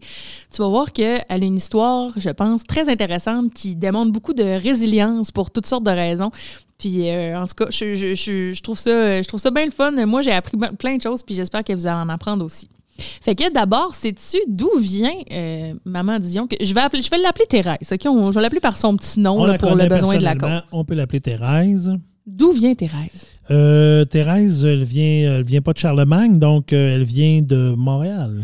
Non, mauvaise réponse. Elle vient d'une région. Elle vient de la Gaspésie savais pas ça, hein? Non, je ne savais pas ça. Ben, moi non plus. Elle vient de Saint-Anne-des-Monts, euh, plus, plus exactement. Euh, son nom de famille, son nom de fille, comme on dit, c'est Tanguay. Savais-tu? J'ai déjà entendu Tanguay. Oui, ça, je le savais, par exemple. Elle est née en 1927 et elle était dans une fratrie de neuf frères et sœurs, donc elle avait huit euh, frères et sœurs. Et c'était des années pas nécessairement faciles euh, pour le Québec. On se souvient de la crise de 1929, donc elle avait deux ans euh, à l'époque. Et le gouvernement avait mis en place un programme pour donner gratuitement des terres à ceux qui avaient bien le courage d'aller la défricher, parce que c'était des terres rough, puis ça a été le cas aussi dans notre région, mais là, ça se passait en Gaspésie. mais Des terres de roche. Des terres de roche, des, des terres de bois de bout, comme Eh on oui, dit, qu'il fallait abattre, puis tout ça. Et euh, le père, euh, son père qui s'appelait Achille, a décidé de se porter volontaire pour ça. Et au fil du temps, il a aidé à bâtir euh, ce qui allait devenir le village de Saint-Bernard-des-Lacs. Donc, lui et d'autres hommes de Saint- de Saint-Anne-des-Monts sont partis ensemble, puis ils ont fondé un village. C'est fou quand même hein, de Ben penser oui, ça. Puis c'est là, même pas 100 ans. Oui, c'est ça. Ça fait pas si longtemps que ça. Là. On parle pas de, 19- de 1800 puis de 1700. Là. Non, non, c'est ça. Euh, Thérèse a toujours été très intelligente, très allumée, très volontaire aussi. Donc, elle adorait l'école, puis était super bonne à l'école. Elle avait des bons résultats. Elle, elle adorait ça, en fait. Et il y a un matin où elle était en train de préparer ses livres. Euh, En fait, non, c'était un soir. Elle préparait ses livres pour retourner à la rentrée scolaire le lendemain. Elle avait 13 ans à l'époque et son père est venu la voir puis il a dit Écoute, tu fais ça pour rien. Elle dit Comment ça, je fais ça pour rien? J'ai de l'école demain. On a décidé de te retirer de l'école. Ta mère a besoin de toi. Tu es rendue assez vieille pour l'aider à faire le pain, à faire les galettes, à t'occuper des plus jeunes. Fait que c'est terminé l'école pour toi. Puis ça, ça lui a fait bien de la peine. Puis ça va quand même la suivre aussi dans sa vie. Elle va regretter longtemps de ne pas avoir été plus scolarisée. Elle va même faire une fondation pour envoyer des enfants euh, plus défavorisés à l'école et tout ça parce que ça l'a vraiment marqué. Mais donc, elle a dû arrêter l'école. Réalité de plusieurs familles à l'époque, de plusieurs jeunes filles. De plusieurs filles, ben oui, c'est ça, exactement. Euh, cependant, euh, ce qui l'a vraiment, euh, j'ai juste le mot driver en tête, là, il doit avoir un mot français pour ça, mais motivé, tiens. Ouais, au courant de sa, de sa préadolescence et de la fin de son enfance, c'est qu'à son anniversaire de 11 ans, elle a reçu un cadeau qui est pour elle le plus beau cadeau qu'elle n'aura pas eu de toute sa vie parce que ça va être définitif pour le reste de sa vie, ça va changer tout. Elle a reçu un violon. Ça coûtait quand même cher à l'époque Oui, et euh, ses parents ont voulu lui faire plaisir et euh, elle va jouer du violon, Thérèse Dion, toute sa vie. Même, euh, on sait pas ça, on l'a peut-être même jamais vu jouer. Ben, je Mais- n'ai pas souvenir de l'avoir vu avec un violon. Paraît-il qu'elle était très, très, très douée avec le violon, puis ça va vraiment euh, égayer, si tu veux, même toute sa famille. Là, elle va jouer de la musique pendant une grande, grande partie de sa vie. Dans les années 40, euh, la, la famille Tanguay déménage à Latuc euh, pour euh, des raisons de travail. Son père avait trouvé un travail dans ce coin-là. Et elle, comme elle est rendue à 13-14 ans, elle décide de se trouver un emploi. Puis elle va travailler dans une pouponnière. Euh, en fait, au départ, elle faisait du ménage là, dans un hôpital, puis finalement, elle a fini par s'occuper des petits bébés. Puis là, elle va vraiment aimer ça. Elle va triper. Et même qu'elle aurait aimé ça aller faire un cours en infirmière à Montréal. Mais encore une fois, hein, pour l'époque, C'était plus difficile. c'était plus difficile. Donc, ses parents lui ont refusé ça. Euh, donc, elle s'est dit, OK, ben, je vais continuer de travailler à Pouponnière, puis je serai pas infirmière, mais elle a vraiment, c'est pour ça, je pense aussi qu'elle a eu beaucoup d'enfants. Elle a vraiment eu le, le- un coup de cœur pour, les, pour pour les les petits enfants. bébés. C'est ça. Et un bon jour euh, de printemps, je sais pas c'était quel temps de l'année, mais moi j'invente que c'était le printemps. Toujours plus cute au printemps. Son père, oui, c'est ça. Son père lui dit il y a un autre gars de Saint-Anne-des-Monts qui habite à Latuc. Puis euh, on va aller le voir, puis tu vas venir avec moi, puis euh, amène ton violon. Je pense qu'il y a des enfants qui font de la musique aussi, puis tu vas pouvoir jammer avec eux autres. Ben, voyons donc. Viens temps de ma Thérèse. Fait que là, elle, d'abord, elle est pas sûre. Elle est comme, eh, Moi, les garçons. c'est beau, je vais y aller. Fait que là, elle y va. Puis quand euh, l'ami, en fait, la femme de l'ami de son père, a vu le violon, elle a dit Oh mon Dieu, il faut absolument que tu joues avec Adhémar, Et qui joue de l'accordéon. Adhémar vient d'arriver dans l'histoire. Ouais. Puis elle, elle s'est dit Arc Adhémar, c'est donc ben un vieux non lettre, ça n'a pas de bon sens. Pour vrai, là? Elle- ou oui, pour vrai, vrai. Elle a même dit à sa sœur. Ouais, elle a dit à sa sœur Ah, c'est quoi ce nom-là? Oh mon Dieu. Et là, ce gars-là a descendu les marches et là, ils se sont regardés. Puis ça a été le coup de foudre. Il s'est passé quelque chose. Ils ont joué ensemble, violon et accordéon. Ça s'accordait à merveille. Donc, écoute, n'en fallait pas plus. Ils étaient en amour et se sont mariés en 1945 alors qu'elle avait 18 ans. C'est un peu comme mes parents, mes parents, juste pour faire une petite anecdote. Parce que récemment, mon père, dans le premier confinement, il a écrit ses mémoires. Donc, euh, puis on est en lecture de ça, puis nous en avons parlé quand même pas mal. Puis, euh, effectivement, ma soeur, mon père était enseignant, ma mère était enseignante. Et puis, euh, quand il était, il était chez les frères, il est sorti de chez les frères après cinq ans. il s'est retrouvé enseignant à l'Adoré. Ma mère venait de l'Adoré à l'école, puis elle était enseignante là. Et puis, la sœur de ma mère, à un moment donné, elle avait dit à ma mère Hey, as-tu vu le nouveau professeur qui est arrivé Puis ma mère, il a dit Mon Dieu, il est tellement lettre, un grand mec avec un grand nez, il est lettre, puis je le trouve pas beau. Et aujourd'hui, ils sont ensemble depuis presque 60 ah, ben, ans. Ah, ben, c'est-tu pas beau? Hein, C'est comme Adémar puis Thérèse, c'est pareil. C'est pareil, c'est ça. Fait que même s'il avait un mauvais nom, c'était quand même un bon gars. Fait que c'est ça. Puis lui, dans ce temps-là, il partait sur les chantiers, le bûcher du bois. Fait qu'il était pas là nécessairement souvent, mais il s'écrivait beaucoup. Puis il est revenu un bon moment donné au congé de Pâques. Puis là, il a demandé sa main. Puis là, se sont mariés. Et ils sont allés en voyage de noces dans la ville de Québec. Et c'est dans cette ville que Adémar a annoncé à Thérèse qu'il ne voulait pas d'enfant. Ben voyons donc, tu pauvre garde. Hein, c'est le genre de choses d'habitude qu'on parle avant de se marier. Habituellement, c'est avant. Elle qui tripait sur les poupons, qui travaillait d'une pouponnière, puis qui voulait des enfants le plus rapidement possible, là, était comme, ben, OK. Merci de cette information. fait que là, ils étaient mariés ensemble. Fait que pendant un, petit bout de temps, ils ont décidé euh, et là, elle n'a jamais révélé de quel moyen, mais d'empêcher la famille. Donc, pendant, pendant un petit bout. Mais là, ces moyens-là. un péché ben, terrible à l'époque, empêcher la famille, c'était C'était un péché. Ben oui. Euh, fait que là, finalement, à peu près euh, un petit peu plus d'un an après leur mariage en, 1946, euh, elle est quand même tombée enceinte parce que là, hein, les moyens du temps n'étaient pas nécessairement fiers parce que même aujourd'hui, des fois, c'est pas fiable. C'est dur d'empêcher la famille à un moment donné. Alors, euh, naquit Denise. et Denise était tellement un bon bébé que Adémar, finalement, euh, son, sa, réticence s'est estompée, puis s'est dit ben coudon, hein, finalement, j'en veux des enfants, c'est j'aime ça, puis euh, hein, c'est bien moins compliqué que d'essayer d'empêcher la famille, fait que faisons-en.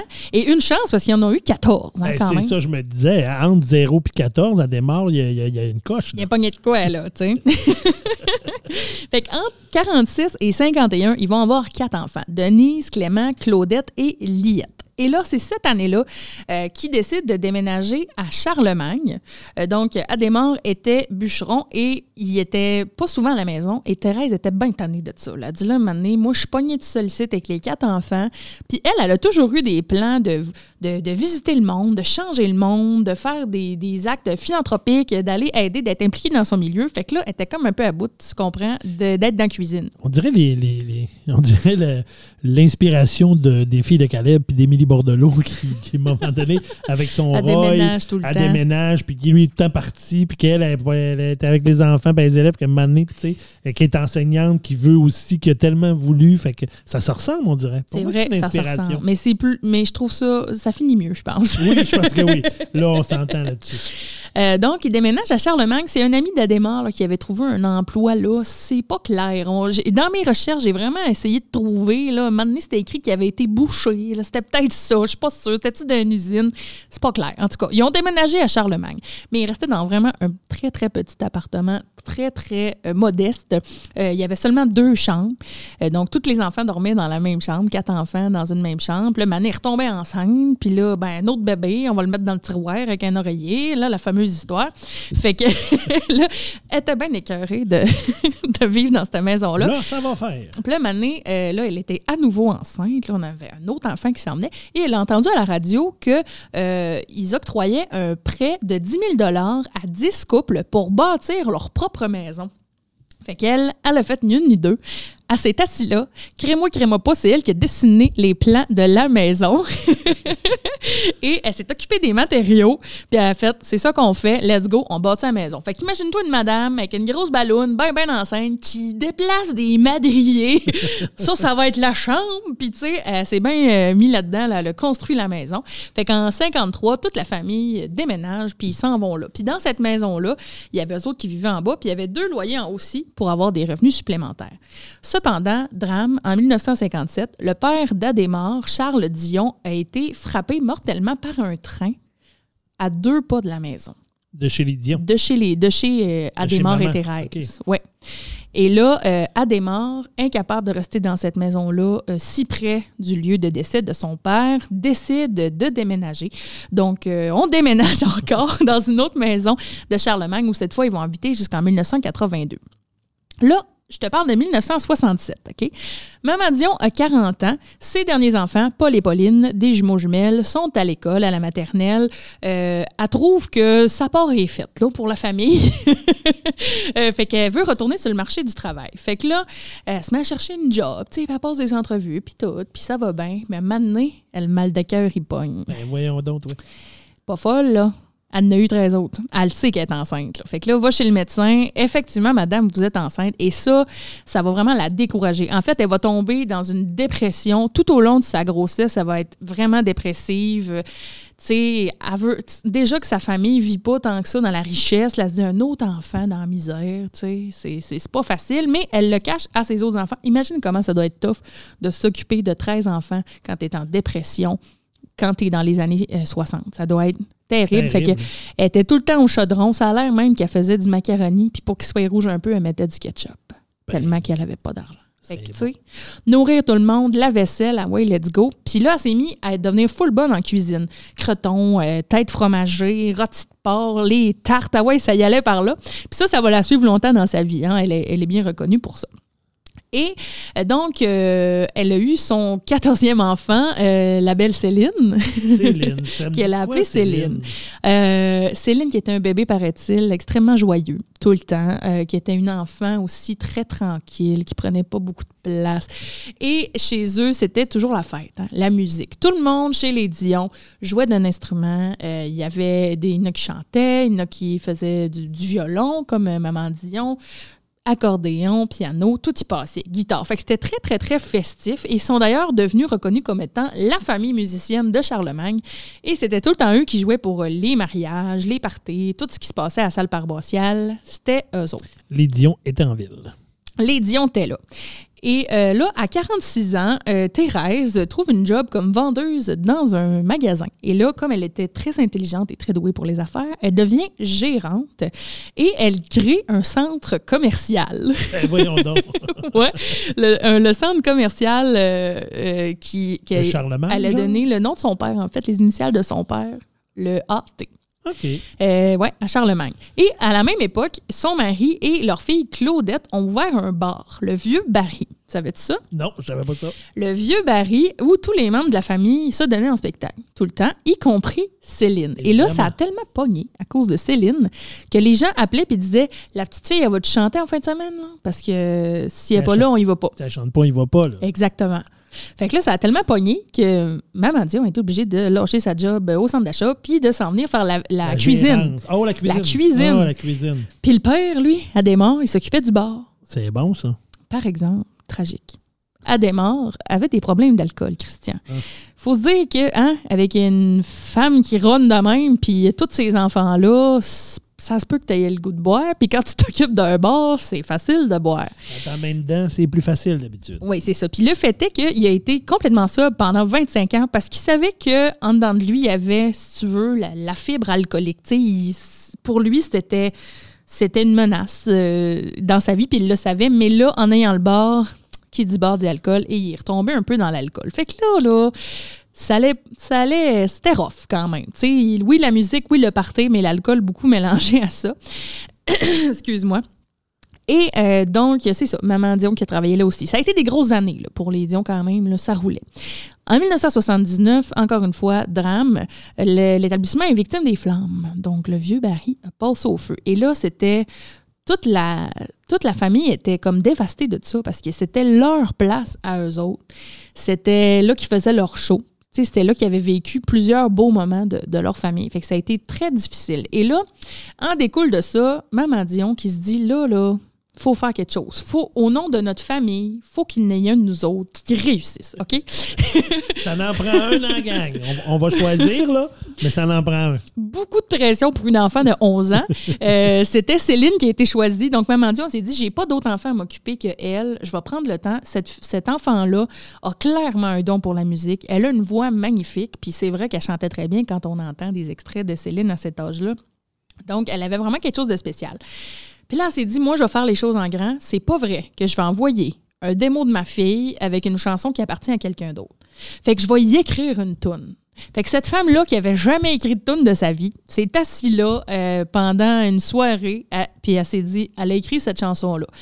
Euh, ensuite, elle a amené ça euh, à son fils Michel, puis elle a dit Tiens, tu vas me faire la musique Fais de cette tune-là. Puis lui, il était comme Mais J'ai jamais écrit de musique, puis moi, j'ai jamais écrit de tune. C'est ça qu'elle a répondu. moi, j'ai jamais écrit de paroles, mais tiens, des paroles. Fait que là, tu vas, tu vas nous faire de la musique. Puis il va, il va réussir. Ça va être sur une cassette qui va être envoyée à René Angélil. On le sait maintenant. évidemment. Elle avait choisi René Angélil parce que c'était l'impresario à l'époque de Ginette Renault Ginette Renault, c'était assez big, là. Qui était la chanteuse du Québec à ce moment-là. Toute la famille Dion tripait dessus, c'était leur idole. Fait que euh, c'est ça. Puis ça a été compliqué. là. Il l'a pas écouté tout de suite. Il a fallu que Michel le talonne, puis il le rappelle, puis écoute, écoute-la la cassette qu'on t'a envoyée. Il l'a écouté et il a rappelé Michel tout de suite. Je veux, je veux les rencontrer demain. Fait que Maman Dion prend l'autobus avec la petite Céline, se ramasse à Montréal et on connaît un peu le reste de l'histoire. là. Euh, elle va devenir très populaire. Euh, Puis, outre la carrière de Céline aussi, Maman Dion a eu une carrière à elle, une oui. carrière publique. Elle a eu une émission de cuisine, Oui. entre autres avec Éric Salvaille. J'allais dire, entre autres, avec Eric Salvaille. on n'ose plus trop dire son nom, mais Ah oui, c'était peu de dire son nom maintenant. c'était avant qu'il soit cancellé. Donc, il y a eu cette émission de cuisine-là. Puis, elle a aussi commercialisé de sa nourriture, hein, produits, les fameux pâtés, Les pâtés puis les tartes, puis toutes ces affaires-là. Elle a mis sur pied une fondation, la fondation de Maman Dion, qui remet de l'argent euh, pour des fournitures scolaires pour euh, des jeunes en difficulté, qui a changé la vie de milliers d'enfants, puis pas juste au Québec, là, un petit peu partout dans le monde. Puis je pense que ça nous ramène au début de l'histoire, hein, où ce elle, elle n'a pas pu y aller à Ben l'école. oui, c'est sûr. C'est Puis elle, elle l'a vit ça à vécu, travers ça, là, Oui. à travers ça. Elle voulait perpétuer ça pour pas que ça arrive à d'autres. là. Tellement. Puis envoyer euh, 14 enfants à l'école euh, sans qu'ils se fassent écœurer parce qu'ils ont du linge trop petit puis qu'ils ont des crayons trop, trop Ben oui. euh, courts parce Puis que ça fait... l'autre. tu C'est ça, exactement. fait qu'elle, elle, elle voulait justement qu'il n'y ait plus dans, le moins d'enfants possible qui vivent, Ouais, euh, c'est qui ça. Elle vivent voulait ça. pas que les gens vivent ce qu'elle avait vécu, elle. Et il y a une autre affaire aussi de la vie de Maman Dion qui, moi, m'a toujours intriguée, c'est le bout où ce qu'elle a su que Céline a sortait avec René, tu sais. Parce que imagine, toi, qu'il y a des filles... Ça, c'est flou. toi qui as des filles, imagine ta fille de 17, borderline 18 ans. Là. Mettons ta dernière, te dit Papa, je suis en amour par-dessus la tête avec un homme de 44 ans, deux fois divorcé, et lui aussi est en amour avec moi. c'est sûr que je pète une coche. Ben, Et avoue. une crise de cœur. Je, je sais pas, mais il se passe de quoi. Non, non, c'est sûr. Moi, en tant que parent, en tant que père de famille, je fais comme, ben non, il y a un problème. Qu'est-ce qui se passe, ma là? T'as- Il y a quelque chose qui marche pas. là. Il y en a des amis de ton âge là, qui sont bien le fun et bien intéressants. Là. Et là, tu sais, aussi, il faut, il était relié à sa carrière. Là. Fait que là, tu te dis, là, sa carrière va full bien. Là, si je la force à plus voir cet homme-là, on dit bye à la carrière pour lequel maman dit on a tellement travaillé. Ben oui, Tu sais, c'est quasiment, elle a forcé Céline à faire ça. là. Tu sais, si on y pense, là, ben forcé, non. J'imagine qu'elle aimait ça aussi, mais c'est l'idée de Thérèse là, que Céline Ben oui, fasse carrière. Euh, fait que ça a été rough, ça, ce bout-là. Se sont pas parlé pendant un bout. Ben, c'était vraiment, vraiment tough. Tu sais, C'est sûr. faut se dire que quand Céline avait 13 ans, lui, il en avait 40, là, tu sais, quand ils se sont connus au Ben, début. c'est ça un peu dans cette histoire-là qui a toujours été un peu floue. Là. Tu sais, Quand est-ce que ça a commencé? Quand est-ce que ça a changé de je suis l'impresario à je suis l'impresario et le petit ami, disons. Là. Euh, c'était probablement bien avant que nous autres, le public, on le sache. Faut, ben, Il y a des chances que oui. C'était pas deux ça- jours avant. Quand là. ça a sorti, nous autres, parce que ça faisait un petit bout là, que ça devait être, qu'il devait avoir en tout cas quelque chose qui se passait. Et selon moi, qui s'intéresse au marketing, c'est le coup marketing du siècle. là. Ben je oui. veux dire, comment ça que ça a passé? Puis que le monde a fait waouh, tu sais, parce que c'est fou quand même. Je veux pas juger les gens qui ont une différence d'âge, tu sais, ça se peut, mais disons que quand la- la- il y en a un qui est vraiment plus jeune, la différence est vraiment marquée. Mais ils ont été ensemble quand même toute leur vie, ils ont Ben eu oui, même ont- trois enfants. ça, ils ont fait, euh, ils ont fait leur vie ensemble. On le sait, là, que un moment donné, ça s'est réglé, mais il y a juste un, un détail que moi, j'ai trouvé tellement drôle. Sais-tu qu'est-ce qu'elle a fait, Maman Dio? Non. Elle a envoyé une lettre de menace de mort à René Angélil. Elle l'a-tu signé? Elle l'a signé C'est tellement badass! ouais. ouais, elle a envoyé une lettre de menace de mort. Ça a été sa, sa première réaction, genre, Genre, lâche ma fille, je vais te tuer. Tu sais, je sais pas ce que ça contenait. genre, tu vas finir empoté. Tu sais, c'était probablement ça. Mais elle a envoyé une lettre de menace de mort. Aussitôt que c'est badass. Ben, c'est pas pire, ça. Fait que, euh, elle l'a haï bien longtemps. D'après moi, elle l'a toujours un peu haï. tu sais, il me semble que. Bon, là, tu sais, dans le reportage que j'ai écouté, dans le documentaire, ça a l'air qu'il s'entendait bien, là, au final. Parce qu'il a laissé une chance, mais ça a été un gros morceau. Ben, c'est sûr, un. C'est- Ça peut pas, ça peut pas faire autrement qu'être un morceau, peu importe que tu dis euh, je respecte mes enfants, je respecte leur choix, je respecte ci, je respecte ça. Ça peut pas faire autrement qu'être un gros morceau. Puis c'est aussi, tu sais, je pense que, en tout cas, comme tu disais tantôt, c'est pas clair quand ça a commencé, mais Céline était probablement mineure là, quand il a commencé. On dit- sait pas. On sait pas, mais tu sais, mais c'est dans la tête d'un parent, tu fais attends là. C'est commencé quand? T'es mineur, c'est un adulte beaucoup plus vieux que toi.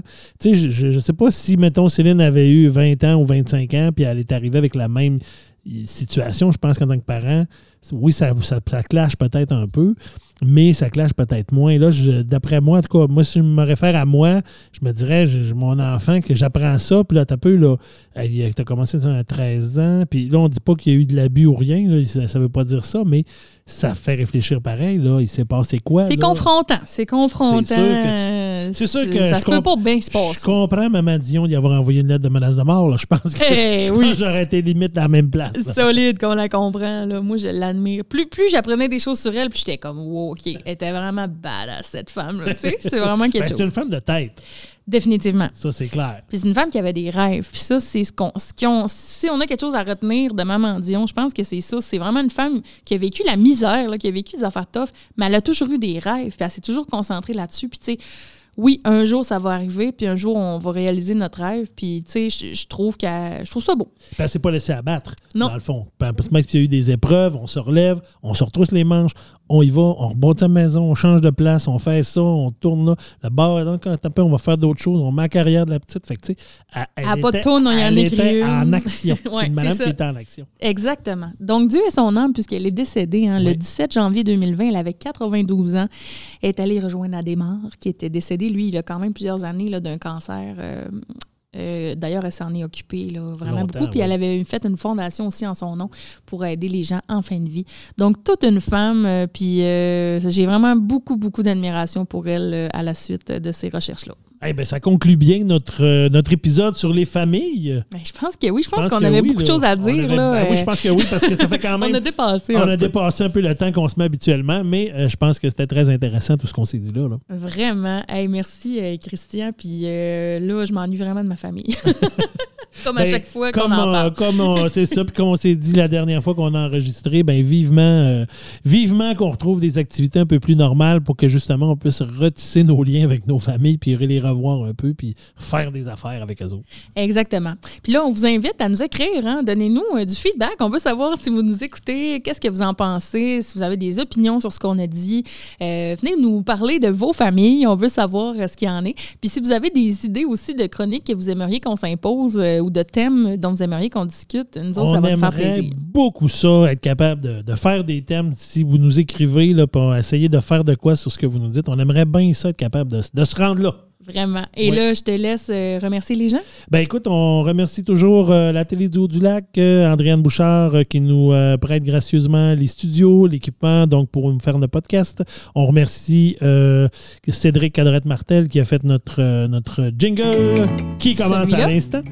Et euh, Maud Bouchard pour ses scripts, Valérie Dionne pour la voix sur notre introduction. Je remercie Vanessa aussi, Ben, merci, qui, mon euh, ami. qui est mon amie et puis qu'on a donc bien du plaisir à faire ça. Puis sur Merci ce, à toi. on se souhaite une bonne fin d'épisode, puis on se dit à la prochaine.